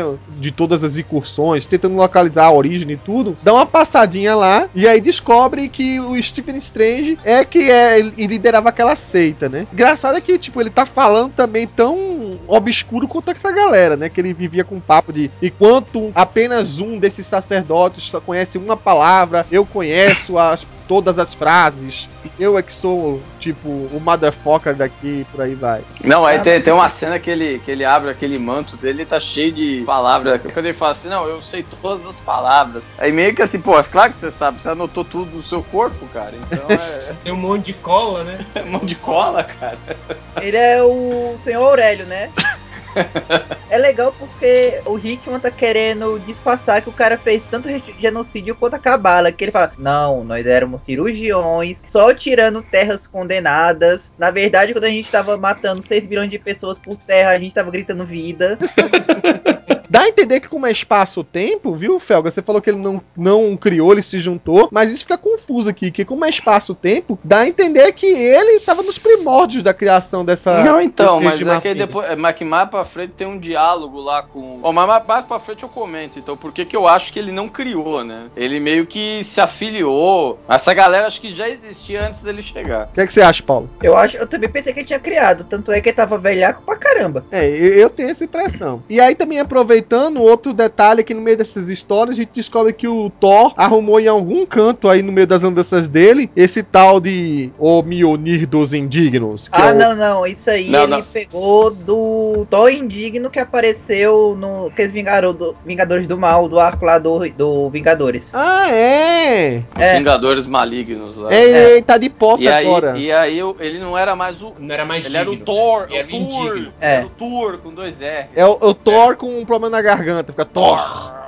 É o Dois é, R. Vinga- É nessa parte aí que eles começam a meio que bolar o seguinte, ó. Essa zorra foi provocada por dois grupos, né? O, o Rabun Alal, né? Isso, E, os, reis seus de Marfim. seguidores e o, Os reis de Marfim. os reis de Marfim. Pra resolver essa parada, a gente tem que eliminar os dois. Aí eles jogam na sorte pra ver quem, quem ia correr atrás de quem, né? Os Vingadores Multiversais acabaram indo pra trás dos. Dos reis de Marfim. Isso. Estranho foi atrás do Rabun Alal. Aí voltando agora pra revista dos Vingadores, mais uma vez o foco na revista do Roberto da Costa, que a gente se surpreende ao saber que aquela que aquela criatura que parecia anteriormente apenas um robô, que foi trazida de outra realidade pelo pessoal da IMA, lá naquela fase que é o, praticamente um prequel de Infinito, né? A criatura que se define como um, um serviço de proteção da Terra, alguma coisa desse tipo. Ela na verdade não é um robô, ela é uma armadura. E dentro dela tava uma moça Era a menina lá que tinha sumi... só tinha sobrado o uniforme dela naquela história lá da guarda da tropa ômega. Não, aquela é a validante. Ah, validante. Eu sei que ela não é a apareceu validante, essa. não. Validante é outro personagem. Eu sei que ela apareceu também, a a essa que tá dentro do pod. Então, essa outra do pod é uma tal de Aiko Joni- Jokinen. Ela simplesmente tava na hora errada. Quando caiu a armadura do pod. Ela caiu tipo uma estrela cadente e ela ficou olhando assim, o que é aquilo? Aí caiu bem na testa dela, não, brincadeira. Caiu perto e a armadura envolveu ela. Ela virou tipo um hospedeiro, um hospedeiro interno, né? Da armadura. Que a armadura virou tipo um exoesqueleto pra ela. E elas é mais uma que se junta ao grupo do Roberto da Costa. A outra é aquela que também apareceu no prequel do, do Infinito, né? Lá da. Uma das sobreviventes da tropa Alpha, que é a Validante. A gente até deve ter comentado um pouquinho sobre ela, né? Ela ficava num. num daqueles núcleos lá que caiu lá, na, lá no Canadá. E que aí os Vingadores tentaram entrar, né? Tava até o Fisco Wolverine também na equipe na época. Isso, E ela parecia uma zumbi surtada, né? isso. Ninguém entende, na verdade, que é direito os poderes dela. né? Não sei nem se ela vingou depois. É uma personagem esquisita. É, se você levar em consideração que é uma personagem que praticamente não tem rosto, realmente o nível de esquisitice aí já beira, tipo, aquela personagem Samara de O Chamado, sabe? É, ela, ela, ela, ela até tem rosto, mas fica tipo uma, um. Sempre nas Não, é, penumbras. aparece só a máscara. Ela não. é, literalmente, ela não tem rosto. É tudo negro. Aí onde deveria ser o rosto é a máscara, com, com um brilho branco, onde deveria ser os olhos. Então ela literalmente só tem o cabelo, a máscara e o que deveria ser o rosto, tá tudo como se fosse um vazio. É tenso. E aí o, o Shang-Chi, que até então só lutava com o Gifu, resolveu fazer um upgrade nessa, né? Né? Ele vai pra lá, um, um daqueles pontos de origem lá da, daquela fase lá do, dos jardineiros, né? daquela- Aí ele vai pra, pra Kobe, no Japão. E lá ele se funde com um local, acho que é um local de reprodução, salvo engano. Sei que numa dessas ele se vincula lá com as plantinhas lá, as plantinhas começam a se filtrar no meio da terra e começa a nascer, literalmente nascer, do fundo da terra, vários Shang-Chis. Pera aí, você tá dizendo que ele foi pro Japão, pro lugar de, de reprodução, É. e meteu com plantinhas. É, Tentáculos. vamos parar por aí porque vai ser bizarro. Vamos parar nesse ponto. Eu, eu espero que as pessoas estejam vendo a Nós história não enquanto estão estamos ouvindo. preparados ainda para esse tipo de raciocínio. Calma. Ele virou praticamente o, o homem germinante, né? Vai, Nossa.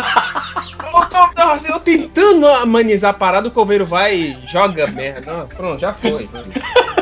Eu tô tentando explicar o poder dele agora, que ele é vários. É, Então, ele meio que tem, né? Ele tem uma viagem, pra variar, né? Aquela coisa meio filosófica, né? Eu, o eu, eu me aceitar. É, de alguma maneira, da- do jeito que o Hickman es- escreve, né, no roteiro, a, a Iman é a que mais conhecia sobre esses pontos de origem, esses locais aí. E aí ela deve ter adquirido algum conhecimento que era aquele local de reprodução. E aí ele se sacrificou pra ir lá e, e virar mais um, é, Homem múltiplo.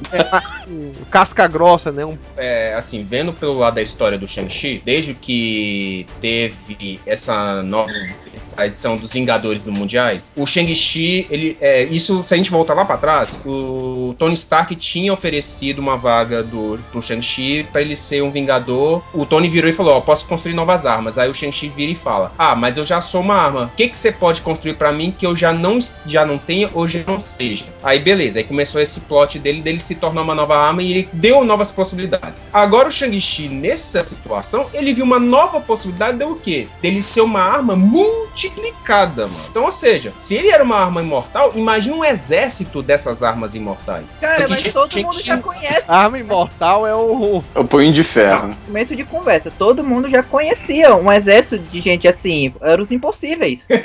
O homem fluido e o homem mola. Ana Barbera deve estar rolando de rir nessa, né? E aí, como era inevitável, na edição 28 de Novos Vingadores, com a edição 39 de Vingadores, ele tem um crossover entre as duas revistas, que é, vamos colocar assim, uma nova guerra civil interna entre Illuminatis e Vingadores da Shield. E aí, claro, é uma coisa que foi praticamente forçada, uma- era uma armadilha que o Reed Richards estava instigando o, o, o Steve Rogers a cair, porque ele queria, é, de alguma maneira, criar uma trégua entre eles pra acabar com a Cabala, que a Cabala era o grande problema. Então aí ele até coloca uma peça de xadrez pra fazer um deslocamento temporal que tem a assinatura deles, né? Isso é localizado pela Shield e aí eles entram em, em ação. Detalhe que no meio dessa confusão, além do pau tocar fogo, né? Detalhe, eles quase eles destruíram uma cidade da Espanha no processo. Não tinha que ser coisa do Richard mesmo. Aí quem chega no meio do- des- dessa confusão todinha é o, o Mancha Solar, apresentando a equipe dele e tentando apartar a coisa. Detalhe que o pessoal da SHIELD, né, junto com a Maria Hill, vale ressaltar que a Maria Hill também tá envolta aí, junto com o Steve Rogers no comando dessa SHIELD, também quer apelar, né, ela pega o único vingador daqueles vingadores de outra realidade, que eram meio, meio vilões, né,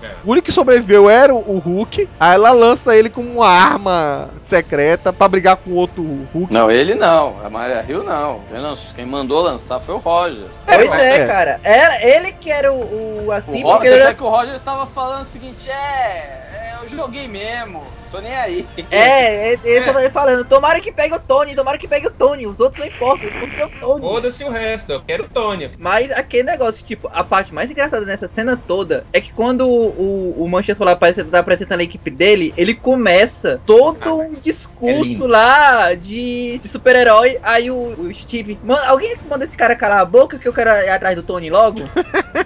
Eu sei que a coisa vai piorando assim, vai degringolando cada vez mais, né? Você vê que pô, o Mancha Solar resolve usar o- os vários. O exército de Shang-Chi. O exército de Shang-Chi contra é, eles. O Steve Rogers libera os Vingadores do, do Luke Cage. Cara, não, cara, essa cena aí foi Pokémon. Porque os caras não estavam em canto nenhum, de repente chegou, o- chegou o Steve Rogers, Pokébolas, vão!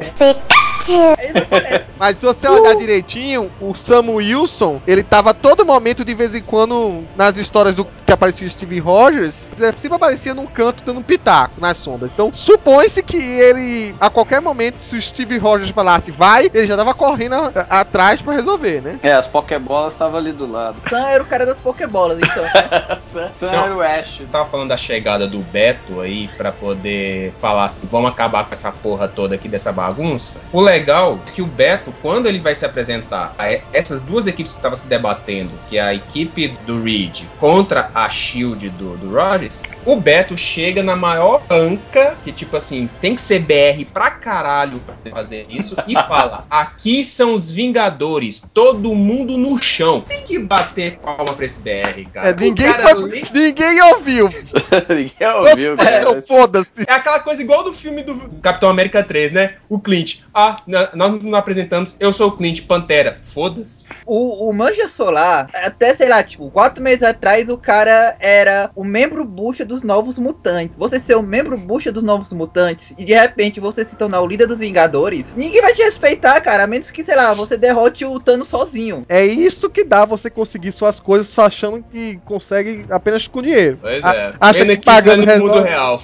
Pena que isso não é o que acontece no mundo real. É. É, Cara, o cara no mínimo ele tinha que socar o, o Mephisto é, na, na base do plano e do preparo.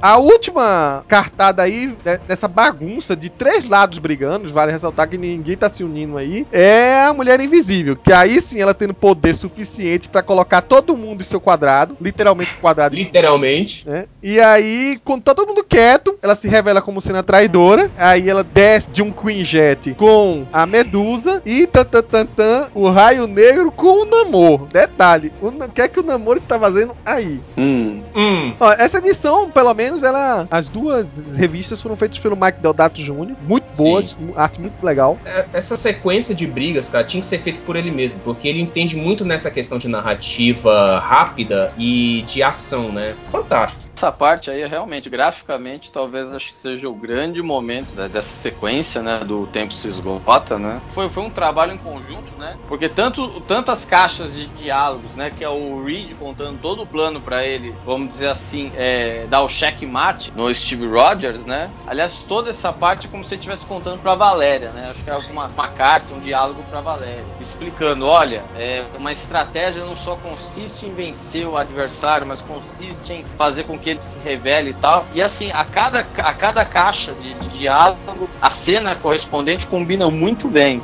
Então acho que assim, esse foi, esse foi o ponto alto. Eu acho que ele não estava explicando, ele estava pedindo conselhos a quem é mais inteligente.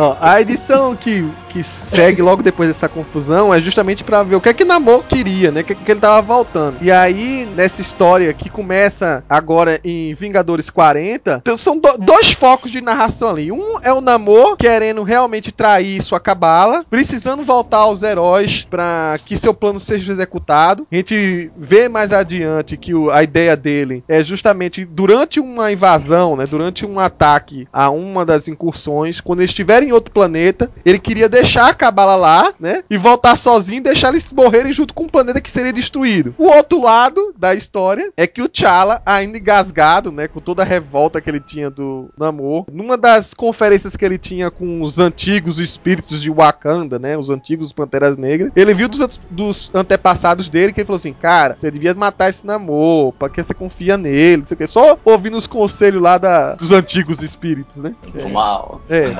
É. Uma dessas, ele até, a gente vê num, num dos flashbacks, né, que ele ganha da irmã dele, a irmã que supostamente morreu nessa saga, uma espada que seria a espada que representa antigos antepassados do Pantera Negra, de reis e por aí vai. Tá, tá muito anos 80 isso, cara. Antigos espíritos e uma espada justiceira. É, Olha a referência, Capitão, Não, não. Capitão Referência. Cara, já, não- já não basta o, a pantera lá que parece do, do Thundercats. Ainda mais coloca tudo isso. Mas só um detalhe, ô Coveiro, essa espada aí, acho que foi nessa edição mesmo, né? Que é, essa espada, o Pantera Negra ganhou do pai dele, do Chaka, né? Que era, tá, que nós mais uma vez ensinando como é que se pra governar, tal, tal. Quando o T'Challa deixou de ser o Pantera Pantera, ele entregou essa espada pra Shuri. É, e que devolveu É. pra ele agora. Quando tava tudo ferrado, e inclusive um dos culpados pra tá tudo ferrado é ele, né? A Shuri meio que entrega como se fosse, tipo, a última esperança de Wakanda, né? Ou seja, assim, o retorno do rei, né? Sim, sim. É. Título mais repetido da Marvel. O plano do Namor tava funcionando muito bem. Ele foi com a cabala lá pra aquele outro mundo. Eu acho que o outro mundo tinha dado até luz azul, né? Era um Sideramares também. Eles estavam até lutando, acho que com um cartógrafo, né? Alguma coisa desse tipo. É, acho que Uhum. é. Enquanto a cabala tava lá metendo a porrada nos bichos, ele tava ativando uma bomba. E enquanto ninguém tava olhando, ele foi voar lá pra uma máquina que o Reed tinha construído. E que seria a máquina que, digamos, ser o ponto entre os dois momentos da incursão em que ele a partir dali estaria protegido quando o planeta fosse destruído, ele não morrer, né? Só que quando ele chega nesse ponto, nessa plataforma, quem ele encontra lá? O T'Challa. Primeiro esfaqueia ele no coração e, e aí o, quando o Namor vai tentar se vingar, né? Vai, vai tentar dar o troco, o Raio Negro aparece, né? Traidor total, né? E dá um... Traitor! É, this is Spark, ele fala, né? Não, não, eu acho que ele falou desculpa qualquer coisa! Adeus! É, não, tô zoando. Ele dá Vai um dar sobra! Sei que o Namor cai lá da plataforma entre as duas terras pra terra que ia ser destruída, né? O melhor é que o Pantera Negra fala: Não, não, não, não destrói agora a terra, não, que eu quero ver ele acordar. Porque eu sei que o Namor vai, vai aguentar essa queda. E aí, quando o Namor abre o- os olhos que tá xingando ele, é filha da. E aí ele e o Raio Negro voltam pra terra. E aí ele dá a desculpa pro Steve Rogers: Cadê o Namor? Aí fala assim: É, ele não veio pro jantar. é, ele- faltou, atrasou ele. Não vem. Tem uma parte que a gente não falou, que é assim, meio que todo mundo assim, o Rogers começa a falar, dá lição de moral, e todo mundo fala, "Ah, é, realmente, quando tudo isso acabar, a gente. Eu me entrego, blá blá blá, o Reed Richards falando e tal. Aí ele começa, ah, e você, fera? Ah, e você, Bruce? Ah, eu não sei o que. E você, T'Challa? Nem fuder. É, tipo assim, né? Todo mundo tá achando que tá errado, só que eu não vou me entregar a justiça nenhuma. Eu sou o rei do meu mundo, pra que eu vou me entregar? Não, vai, vamos ser sinceros. Tipo, o país do T'Challa tinha sido totalmente dizimado por anuência do país que mandava no Steve. Eu também mandaria o Steve tomar no cu. Nessa edição agora que segue, que é a de Novos Vingadores é, 29, a gente vê várias explicações das últimas coisas que aconteceram. Por exemplo, na necrópole de Wakanda, eles encontraram a, a cela onde estava o Tony Stark, completamente destruída, com sangue no meio, ninguém sabe o que aconteceu, né? A gente nem sabe se realmente eles sabiam, neste momento aí, que era o Tony que estava nessa cela. Eles só lamentam que o Steve Rogers, quando chegar, não vai encontrar o Tony pra entregar pra ele, né? E aí, no meio da conversa, eles é, explicando o que é que estavam fazendo em Wakanda desde então, né? Vale ressaltar que o Steve Rogers tá com a memória completamente apagada daquela época, né? Só voltou por causa do pecado original. Então ele não tinha ideia das bombas de destruição de planeta, de todos os aparatos que eles estavam construindo, né? Aquele martelo do Deus. Todos os mecanismos de, de segurança que eles. De, sal- de salvaguarda que eles estavam criando pra proteger a Terra, né? E aí o, o Reed conta para o Steve que o que, que aconteceu, né? Que recentemente eles pararam de olhar e as milhões de terras que tinham, que estavam em curso de incursão, né? Que estavam em curso de colisão, desapareceram. Só tinha restado duas dúzias. E ele não conseguia explicar o que tinha acontecido. Aconteceu alguma coisa. E também a gente vê algum dos artefatos que eles estavam usando para tentar salvar os planetas, né? Então eles tentaram usar cubos cósmicos, tentaram usar entidades celestiais. A tropa dos capitães britânicos também se juntou por uma época, mas provavelmente só quem sobreviveu foi o Brian. E aí numa dessas a gente vê que o Reed Richards até usou o seu próprio filho como arma. Só que a gente não sabe Pra que tu ver como ele amava o filho.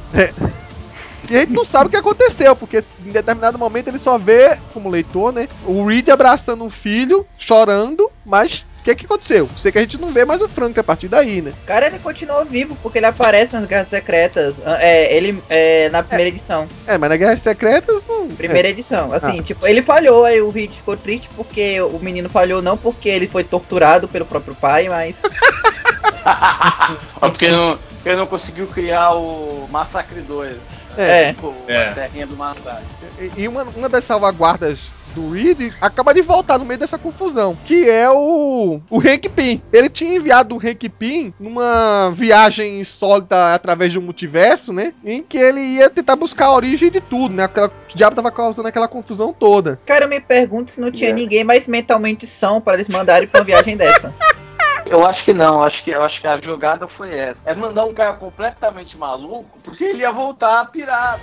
Igual, certo? Ia voltar do mesmo jeito que voltou, né? Não, É, o legal, não, o legal é. é. É, os conspiradores de transmídia dizendo: Não, não, isso aí é parte do plano pra deixar o Hank Pym velho que nem nos filmes. Porra, só cresceu a barba, né? Qual é? Essa parte aqui é meio que pra justificar uma coisa que era, foi falado lá pra trás, que foi colocado como tipo, já que a gente tem que mandar a pessoa mais inteligente, eu tô fazendo dedinhos, balançando os dedinhos como se fosse aspas, é, para falar que o, realmente o Hank Pym é o mais inteligente de todos, porque ele se auto realmente procla- proclamou-se a pessoa mais inteligente do universo. Não, não Então foi eles ele. mandaram- Foi o Eternidade que falou que ele é o cientista super. Não, foi o Loki trollando ele, fingindo que era eternidade. E o cara Ah, foi é. tão que ele É caiu. verdade, é verdade, é verdade. Entendeu? Então, rolou isso. Então, ele que é a pessoa mais inteligente do universo que poderia fazer essa, essa, essa viagem e fez. E aí tá aí, voltou, veaquinho, que eu gostaria de falar que o Kevin Walker falhou um pouquinho em tentar caracterizá-lo como um velho, mas beleza, é isso mesmo. E tem tá que aí tá velho, a barba que cresceu, qual é? É, só a barba que... Mas era pra ele estar velho, né? O Hank Pym já é. Ó, o Hank Pym já é tão velho quanto o Reed Rich, gente. Qual é? E o Reed, ele, ninguém sabe controverso. a idade dele. Enfim, voltando aqui à história, o Hank Pym faz essa viagem, passando por vários lugares, várias é, realidades alternativas muito malucas, até que ele descobre realmente quem é o que é o causador de tudo, quem é que são esses reis de Marfim. E aí gente se depara com essas criaturas, né, que são os Beyonders. Não o, o Beyonder que a gente viu na primeira Guerra Secretas original. Segundo o Jonathan Hickman, né, aquele Beyonder é apenas uma cria Bebê. um bebê, uma criatura pequena, uma criação dos verdadeiros Beyonders, que são esses ETs que vivem fora da realidade no multiverso, né? Numa realidade além. Por isso que ele fala que são os Beyonders, aqueles que vivem além, aqueles que fazem, que gostam de narrar mensagens misteriosas no ar, né? E aí, o naipe das criaturas é nível destruir celestiais, cada um café deles da manhã. com um raio de energia, cara. De vários. Cara, mas vamos Não, ser de- sinceros, tipo, Celestiais na Marvel, hoje em dia tá sendo carne de vaca. Porque tá sendo bucha pra Guerra Civil 2, tá sendo. Os caras fogem com medo do Ciclope pra dar uma ameaçazinha. Eles apanham do Kang. Cara, Celestial hoje em dia é pra apanhar mesmo, tá lá só. Já já vai aparecer lá uma revista do Kazai que ele derrota o Celestial na porrada.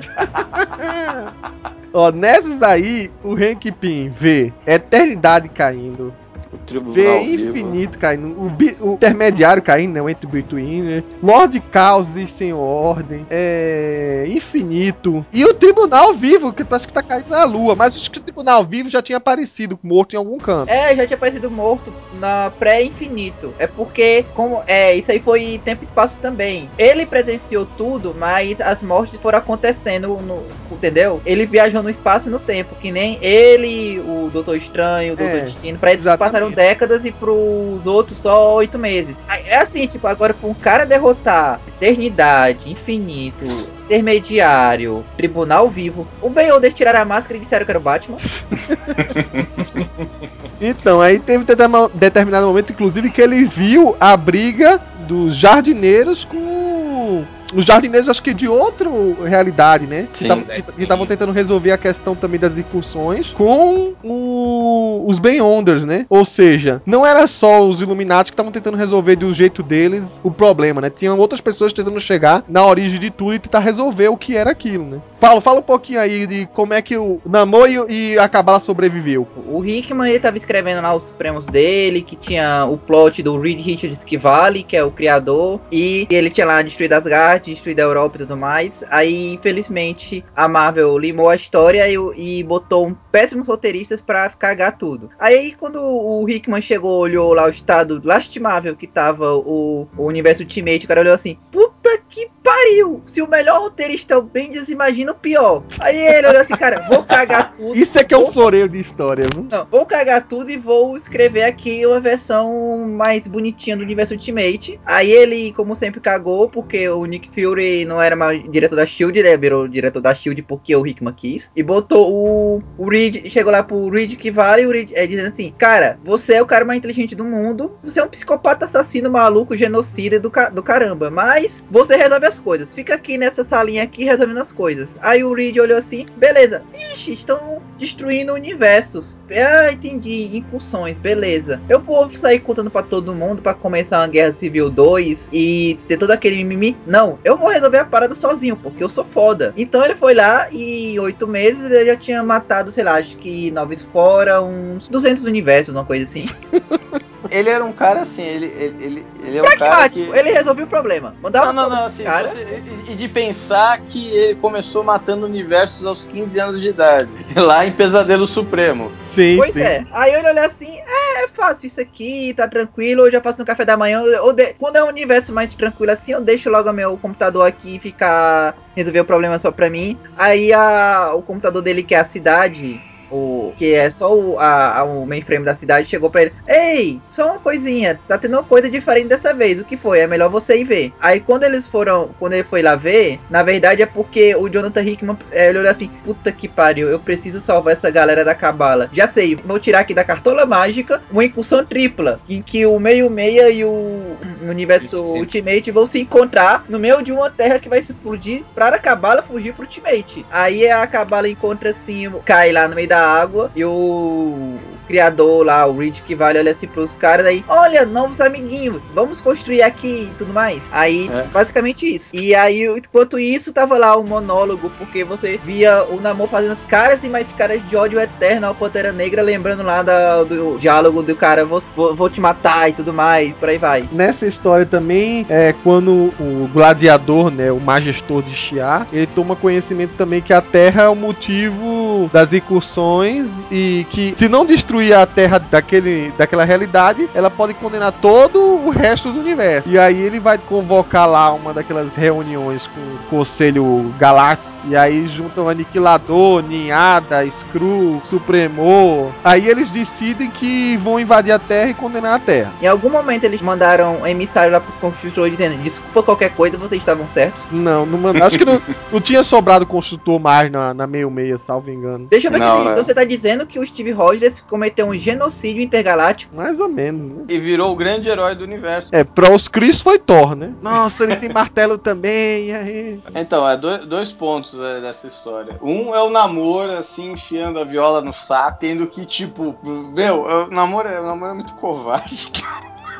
Namor covarde. Namor, namor é filha da puta, mano. Aí O ele cara, o cara é traíra Não, não sei quantas vezes. Aí chega lá, ele primeiro larga os caras e foge. Aí quando não dá certo, ele cai lá, aí todo mundo pergunta: Você fugiu? Não sei o que, não. Aí começa: Não, eu só fui lá em cima pra ver o que, que é aquilo. Eu É. não consegui atravessar. Felga, só uma coisa, vamos ser sinceros. Tu ia chegar putando e dizer, sim, eu traí você, seu filho da mãe. Porra, é demais, cara. vai todo mundo morrer aqui.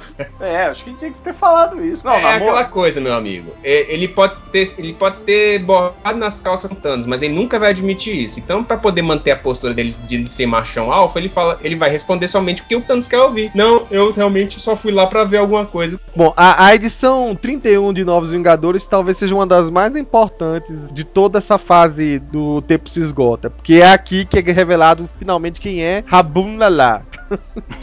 Nossa, velho, sério, se você falar isso rápido, vai dar uma merda de um. Aqui nessa história é que a gente percebe que o começo de toda essa mitologia que está sendo feita com os sacerdotes negros, os reis de Marfim, os cartógrafos, são as próprias histórias que a gente acabou lendo dos Vingadores é que deram origem para elas. A gente já sabe que os cartógrafos, e uma das edições daquela época de Infinito lá, é que foram gerados pelos adaptoides, né? Ou seja, aí é uma coisa mais, mais do começo lá da, da época do Infinito. Aqui a gente já sabe que os sacerdotes negros têm um vínculo com o Doutor Estranho a viagem que ele fez pra fora do multiverso. E agora, durante esse ataque em que os sacerdotes negros fazem atrás do Rabun Alá, na biblioteca de mundos, é que vemos que é muito similar à história que a Cisne Negra, a nossa Cisne Negra que se juntou com a Cabala agora, contou da infância dela, de como os sacerdotes negros invadiram o local, de como eles foram eliminando algumas das companheiras, né? E aí, o Doutor Estranho é, já tinham perdido muitas muitos dos sacerdotes negros nessa briga, né? Sobrando apenas alguns, foi cercado por outras cisnes que apareceram lá, né? Chegaram na, na biblioteca, massacraram o restante do exército dele e ele teve que usar de novo aquele poder lá dos tentáculos. Piada embutida de novo aqui pra vocês, né? Bom, Stephen sobreviveu e foi levado à força pelas sacerdotes, porque o grande líder delas, né, o, aquele que elas chamavam de Deus, né, o Rabun Alak, exigiu a presença dele. E foi aí que ele topou com o Doutor Destino, né? Ele, olá, Stephen, já faz muito tempo, não? Foi lá desde a época daquela graphic novel. Se revela como sendo o arquitetor de toda aquela seita e um dos grandes jogadores do outro lado do tabuleiro, né? Que ele tava lutando pra ir de contra os reis de Marfim, que queriam destruir a, todas as realidades. E aí a gente vê um pequeno vislumbre do que vai ser a briga do, dos Vingadores multiversais, né? Com os Beyonders, né? Essa briga. Briga não, né? Briga não, É, massacre. né? massacre, né? Acontece na edição que segue, né, Novos Vingadores, e basicamente através de um corpo de um cartógrafo que chegou bem perto da fenda, que, que é de onde veio os Beyonders, né? Da fenda fora do multiverso. Eles, através do, do poder usado do Máscara Noturna, e ele acaba se sacrificando nessa, né? Porque ele usa o poder de um jeito que ele reverte a forma de um feto, ou menos que isso, de, de uma célula, mas consegue levar eles até o começo de tudo, até o fim do multiverso, onde tem uma briga ferrenha entre quem sobrou, né? Que é o exército de, de jardineiros, junto com o Abismo, e o Estigma, o Thor Indigno e o Hyperion. Esses todos lutando contra dois dos Beyonders tomaram um pau, porque o Thor perdeu o braço de metal dele nessa, o Hyperion fica cego de um olho, o Estigma, ele é empalado por trás, né? Traiçoeiramente, e nessa ele, digamos assim, sacrifica, né? Ele usa o poder final dele, aquela força Estigma, né? Que faz uma estrela assim toda vez que ele usa, e ele consegue destruir um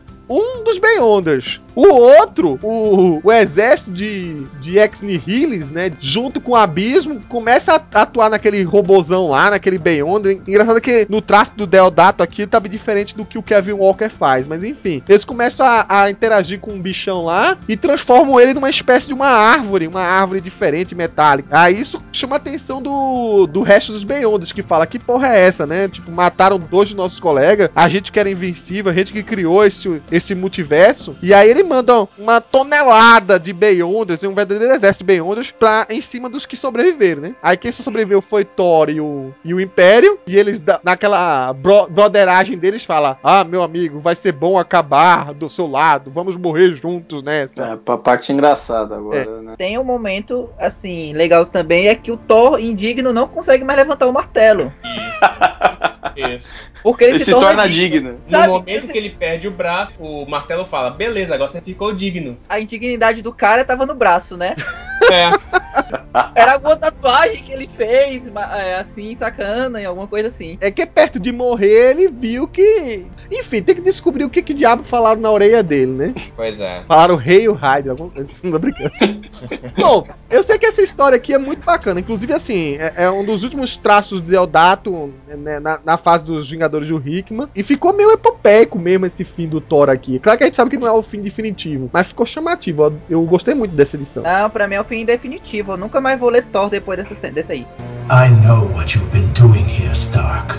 Enquanto isso, na revista dos Vingadores, a gente vai ter os andamentos da tal guerra dos outros povos intergalácticos, né? Encabeçado pelos Shi'ars, contra a Terra. Detalhe que, nesse meio tempo, o Reed Richards e o, o resto dos Iluminados tá bolando um plano de contingência ali, já que não vai conseguir salvar a Terra, né? Primeira coisa que ele faz é mandar o Hulk e o Capitão Britânia pegar a carcaça do corpo do Tribunal vivo. E apenas comenta assim: não, a gente precisa dessa carcaça porque ela resiste aos rigores do espaço multiversal. Então provavelmente vai fazer uma embalagem com isso aí. né? A gente vai entender mais pra frente o que é. O Sam e o, o Beto vão falar com o Ciclope pra pedir ajuda, né? Tipo, mais um, um apoio seria bom. Aí o Ciclope, tipo, manda ele falar com a mão deles, né? Falar com a mãozinha aqui, que eu tenho outro plano. E a gente vê que ele tá indo pra uma sala onde tem um tipo, uma espécie de ovo brilhante. É É, o ovo da Fênix. é, não precisa nem. É, é muito spoiler aqui. Não, não, ele não, mas ele fala. Quando ele meio que faz a intermediação entre o Beto e o Fera, né, na, na Nação X, ele fala tal, não, eu tenho aqui um ovo da Fênix. Eu acho que a gente vai ter que utilizar ele pra esse caso. E aí mais pra frente a gente vê que o T'Challa e o Reed estão construindo realmente uma espécie de bote salva-vidas, é o que eles chamam aqui, né? E pelo visto, eles querem colocar a maior quantidade de gente, vou ter que escolher as pessoas, né? Ele comenta até isso, pra gerar a nova civilização depois que o mundo se acabar. Aí eu fico me perguntando, mas que mundo se acabar onde, criatura? Vai sobrar o quê? Vai ter chão pra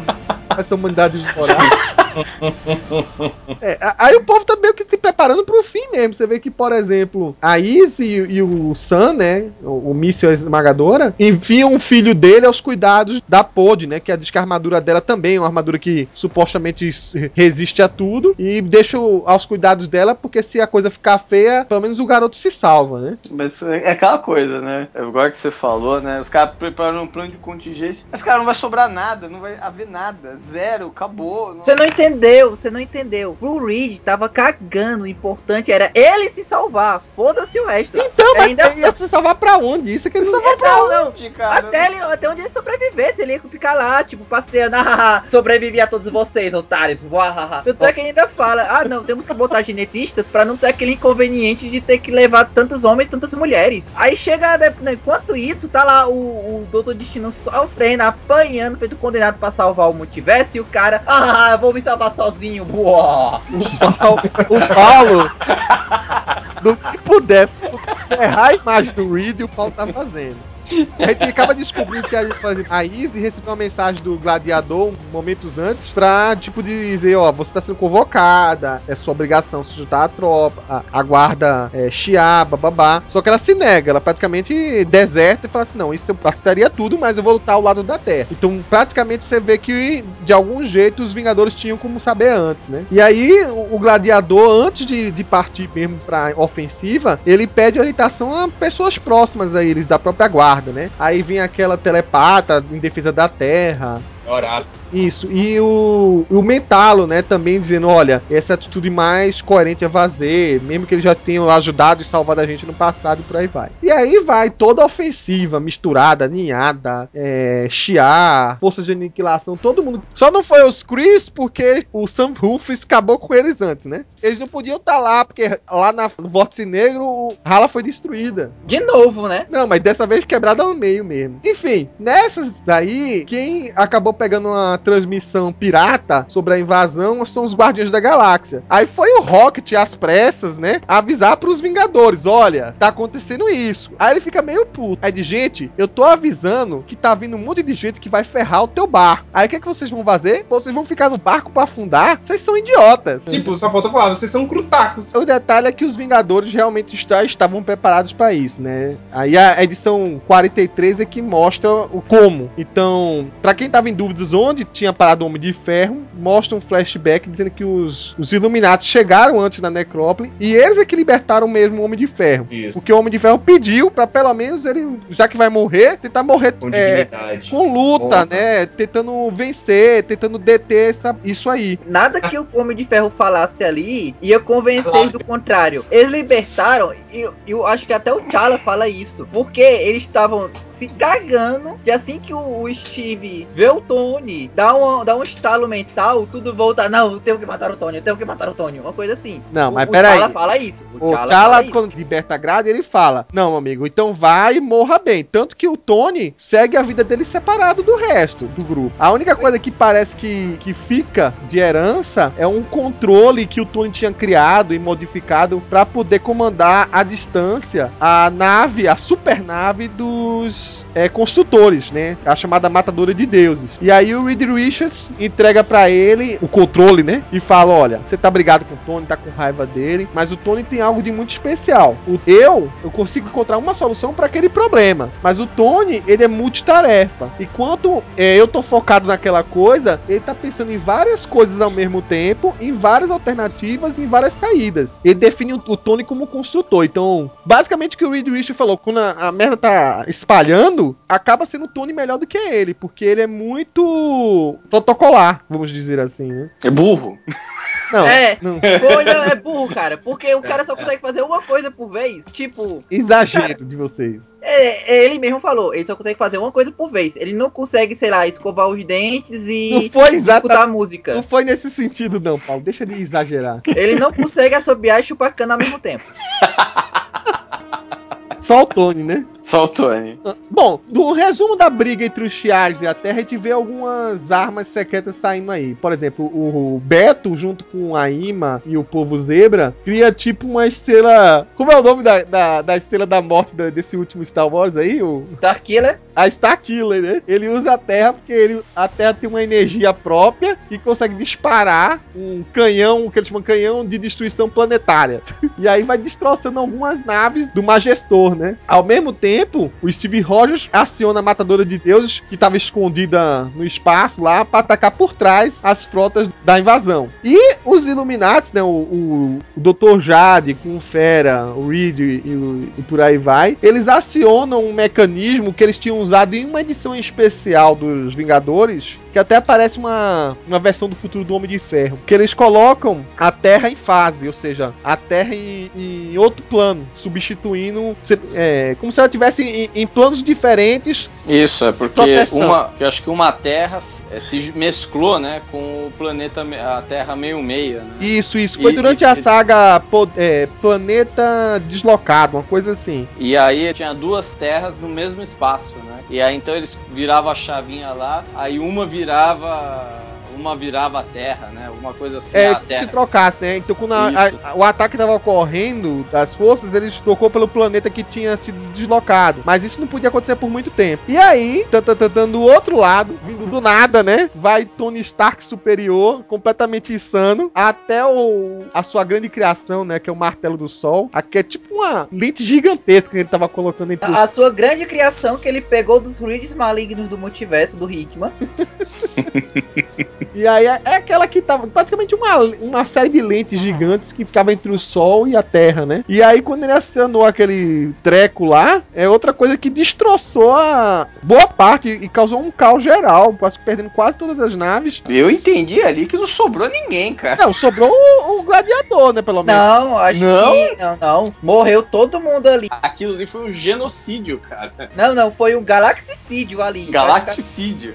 Cara, a edição seguinte, o universo 66 foi, foi pro saco. Eles estavam nem aí, tava matando todo mundo mesmo, morreram. Eu não sei como é que Hala não voltou junto lá com a galera, matou todo mundo mesmo. Os andamentos finais dessa história é. Bom, enfim, o Martelo dos Deuses foi destruído, né? Vemos os primeiros preparativos lá na Terra 1610 do Reed, Reed Maligno com a Cabala. Reed que vale. Se juntando com o Nick Fury e o Gavião Arqueiro Ultimate, explicando os planos dele, né? Só que o Reed falou: Ó, pra você entender realmente meus planos, vou ter que mostrar o que vai acontecer. E aí ele desloca toda a cidade dele, né? Que é a, a grande cidade lá, o The City, né? É meio que uma espaçonave também. E coloca lá no ponto de, de incursão, né? E fala: Ó, em- daqui a 8 horas, sei lá, esse- essa terra vai se chocar com essa. A gente vai precisar lutar contra aquele mundo e destruir aquele mundo. Ou seja, o plano do Namor inverteu, né? Porque o Namor queria, na verdade, é, deixar essa terra sobreviver, né? E ferrar lá o- o- os ex-comparsas dele. E agora ele vai. É, pra ele sobreviver, ele vai ter que lutar pelo, a favor da Terra 1610, né? Do lado de cá, T'Challa foi ter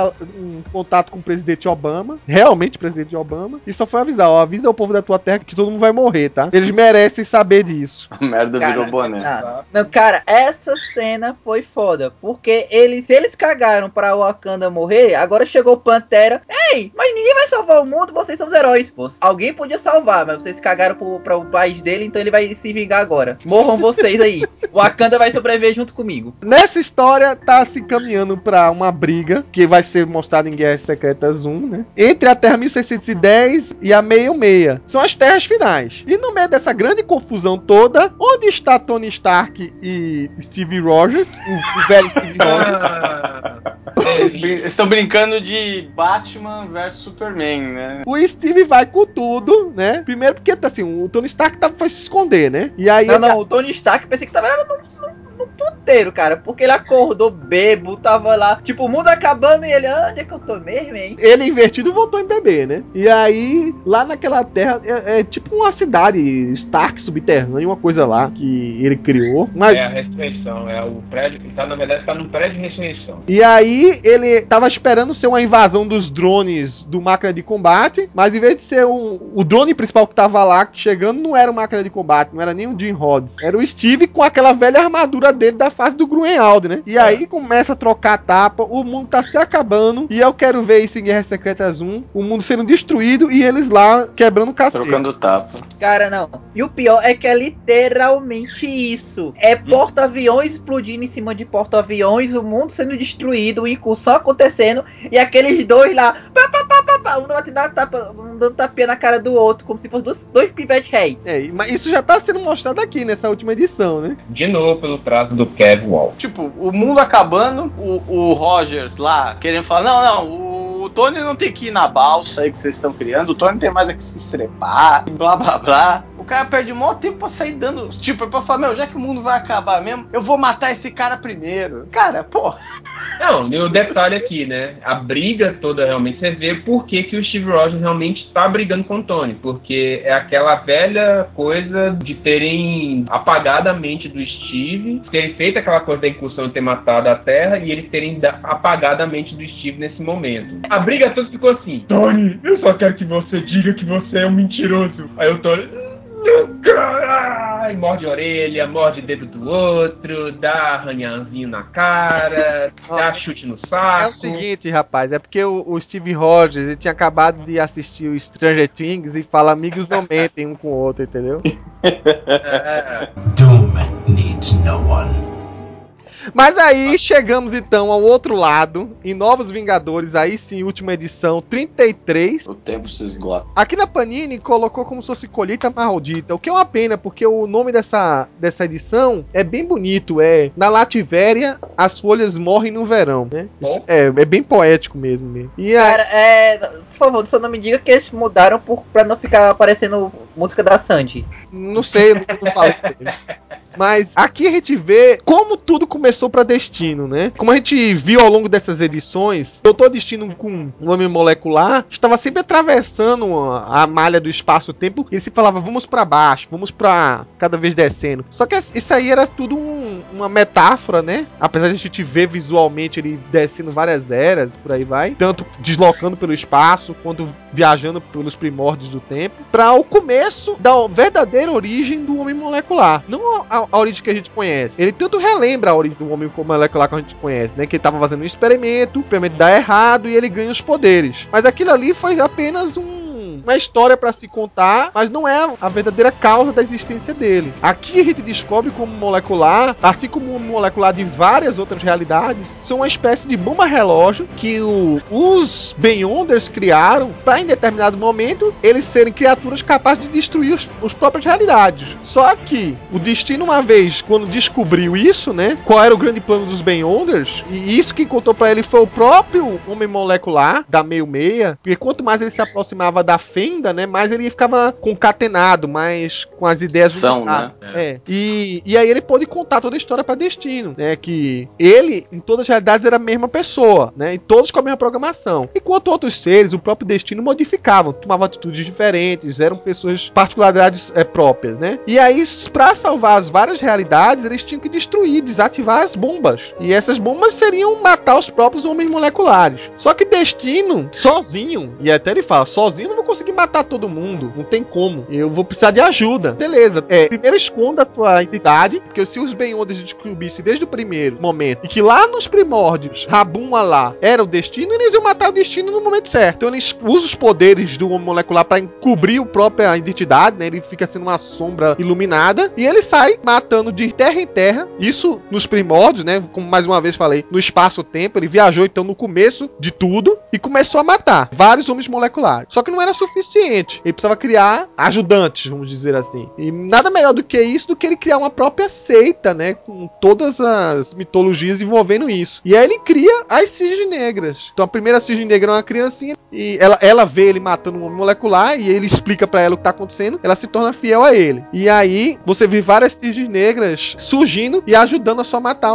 homens, é, homens moleculares. Só que a coisa vai se desvirtuando, né? Os Beyonders também estão vendo que o plano deles está dando errado, fazem contramedidas. E como acontece em toda religião, essa parte aqui é, é, é muito foda. Destino fala que algumas cisnes negras elas subvertem a própria ideologia, elas entendem errado o que destino quer que elas façam. Em vez de é. destruírem homens moleculares, elas começam a destruir terras. E essa, uma dessas cisnes negras é a, a dissidência de onde vem a cisne negra que a gente conhece no meio meia, que ela estava destruindo planetas, ao invés de resolver o problema só destruindo homens moleculares. Bom, isso tudo é explicado por destino ao Doutor Estranho, né? E aí chega um momento em que vai ter o, o embate final, né? Agora junto do Mago Supremo, né? E do Homem Molecular, tentando intimidar os Beyonders lá na fenda pra, tipo, ó, vamos resolver o problema aqui agora, que ou eu perco tudo, ou eu ganho e destruo vocês. É engraçado ver que é, no meio de, dessa briga a gente vê vários elementos das outros, dos outros combates, né? Inclusive o martelo do Thor indigno, tá lá meio que caído. Só que, aí vindo da livre interpretação, pelo rosto que acontece aqui, no embate final, uma grande explosão acontece, Destiny tá toda hora dizendo não, não, não, e aí tudo fica branco, e curiosamente a gente vê uma cena lá no meio da, dos Vingadores, quando o mundo ainda não estava sendo destruído, quando o Reed conserta a ponte, é, reconstrói a ponte, e vê que a quantidade de terras que existia, de repente diminuiu. Das zilhões que tinham, foram reduzidas apenas duas dúzias. E provavelmente essa, isso foi consequência da batalha de destino contra os Beyonders. Agora, que final teve isso, né? Pra saber que lado que venceu, a gente só vai saber em Guerras Secretas. Um herói, cara, é até emocionante. O cara sacrificou toda a sua vida, devoltou mais de 25 anos para salvar o multiverso, enquanto o outro lá, né? Foda-se todo mundo. Foda-se todo mundo, não. Ele salvou as pessoas lá na. Salvou a família. Na, na, no bote, na barca lá dele. Não, salvou a família e ainda por cima ele entrou na barca dando dedão pra todo mundo lá. Dando história que até agora não apareceu nada disso. Isso aí vai ser Guerra Secreta. Ele chegou gargalhando e como ele, quando ele, quando ele gargalhando, aquela bocona enorme, né? Toda vez que o. Toda vez que o. Cara, tô rindo até agora dessa cena. Cara, toda vez que o T'Challa virava as costas, ele mostrava o dedão lá pro T'Challa também. Então, é, nessa parte aí deu a entender, né, que muitas das coisas já existiam antes da criação, né? Aí o que eu tinha falado da, da questão dos, dos sacerdotes sombrios, né? O estranho, num, num, desses diálogos, né, porque o Destino começa a falar do que seriam certas salvaguardas criadas pelo multiverso para deter esse, esse, evento, esse cataclisma, né? Aparentemente, os sacerdotes sombrios sim, entravam nesse papel. Tanto é que o estranho fala: peraí, então os sacerdotes sombrios também são isso? Então deu a entender que aquilo lá era uma coisa muito mais antiga que, na verdade, que o estranho só, só pegou mesmo pra. É, é essa pra conversa do, dos sacerdotes eu entendi o seguinte: porque o, o destino deu a entender que ele que tava criando toda aquela mitologia a favor dele. Aí ele fala: Ah, então o sacerdote é consequência da sua criação? Aí ele fala: Não, é até nessa última edição mesmo. É, às vezes o universo cria respostas é, sozinho. Então, o que dá a entender é que os sacerdotes sejam alguma, alguma resposta. É, é, independente disso, é como eu falei, o que dá a entender é que o, o estranho viajou no tempo para o começo da criação dele. Isso, e, pode é. ser. E assim, é bem interessante que, é assim, meio que amarra tudo isso que começou lá no, no primeiro número, né, de, de Novos Vingadores, né? Essa contagem, né, falando, explicando quem, quem seria o Rabun Alal, o papel do, do homem molecular nessa questão todos os apostas foram crentes, né? Quer dizer, o, a própria Cisne Negra, que, que tinha sido aprisionada pelos Novos Vingadores, o desvirtuamento daquilo que o Destino estava buscando, né? É o ponto final mesmo, assim, dessa, desse grande arco, né? Criado pelo Jonathan Hickman. Ele aqui, ele amarrou a, toda essa mitologia que ele criou, né? É, todos ele... eles que eram criaturas mitológicas acabaram sendo criadas por ações dessa sua fase fase, ou seja, mais uma vez como eu falei, do presente criando o passado. Isso. Uhum. Ah, então, só falando dessa, dessa última edição aqui mesmo, essa parte aqui que o, é, a arte do Deodato que a narrativa dele combinou direitinho para mostrar toda essa coisa da de transcrição em gráficos da, da linguagem que, que o autor queria, sabe? Então foi muito bem colocado e, de novo, o destaque disso aqui é, é realmente ao Deodato. Palmas para ele, cara. Não poderia realmente ser outro. Não, é, o, o, o, o, bom do Deodato é que ele, como já não costuma manter o padrão é, do grid de, do desenho, né? Ele consegue quebrar isso. A gente já viu muita coisa disso em Vingadores Sombrios, né? Em que a, os quadros eles não tinham aquela ordem costumeira, né? Ele colocava é, de acordo de com o que o desenho né? pedia que é o, que é o layout clássico, né? É, com e, enquadramentos e... fechadinhos e grids e com, com, com, marcações. Ele já tem esse costume, então foi é. para mim a escolha realmente mais acertada para mostrar essa psicodelia do final aí da, da origem do Rabuma lá, né? Parabéns de novo ao Deodato. Ele realmente ele sabe trabalhar muito bem tipos de narrativa, desconstruir quando é para desconstruir o layout e deixar a coisa clássica quando tem que ser, sabe? Paulo, é... Paulo para fechar. Assim, o que eu posso dizer é apenas leiam isso, cara. Leiam, é muito bom, é muito bom mesmo. E o Dr. Destino é o maior herói de todos. Essa foi a prova, essa, essa saga. Enfim, eu sei que para muita gente que não, não tá acostumado com uma história mais intricada, deve ter arrancado os cabelos, né? Muita gente que eu conheço, né, né, até desiste mesmo de acompanhar uma história do Hickman. Meu conselho é, primeiro, às vezes vale a pena acumular, talvez, algumas edições por mês para você ler em continuidade, assim. Eu costumo ultimamente fazer isso, né? Eu não fico com tanta sede ao pote para ler todas as revistas no atacada. Espero acumular um pouco e vou lendo. Mas além disso, assim como eu disse quando a gente fez o podcast podcast do Quarteto Fantástico do Hickman, vou repetir aqui. Quando você chega nesse final e você percebe que o final remete ao começo da história, a toda a mitologia que foi feita em torno das, das incursões, o ideal é que você volte agora, aproveite até que a Panini tem relançado aí o, os encadernados em capa dura, né? E leia do começo para você ver as ligações. Esse ponto aí do que o Hickman fez remete muito àquele tipo de cliffhanger que a gente vê em sexto sentido, que é o tipo de filme que quando a gente acaba o filme quer ver de novo do começo para ter uma outra ideia da perspectiva. E aí é nesse momento que a gente vê a genialidade do Jonathan Hickman, né? Então a gente vai fechar o programa por aqui, né? Já com um gostinho de começo, né? É um inominata de prelúdio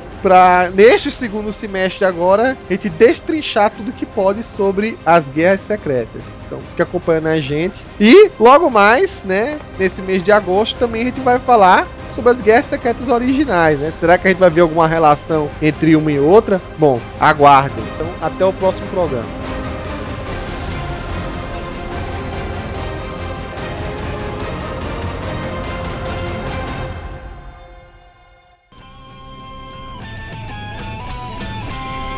Este podcast é um oferecimento do site Universo Marvel 616. Acesse www.marvel616.com.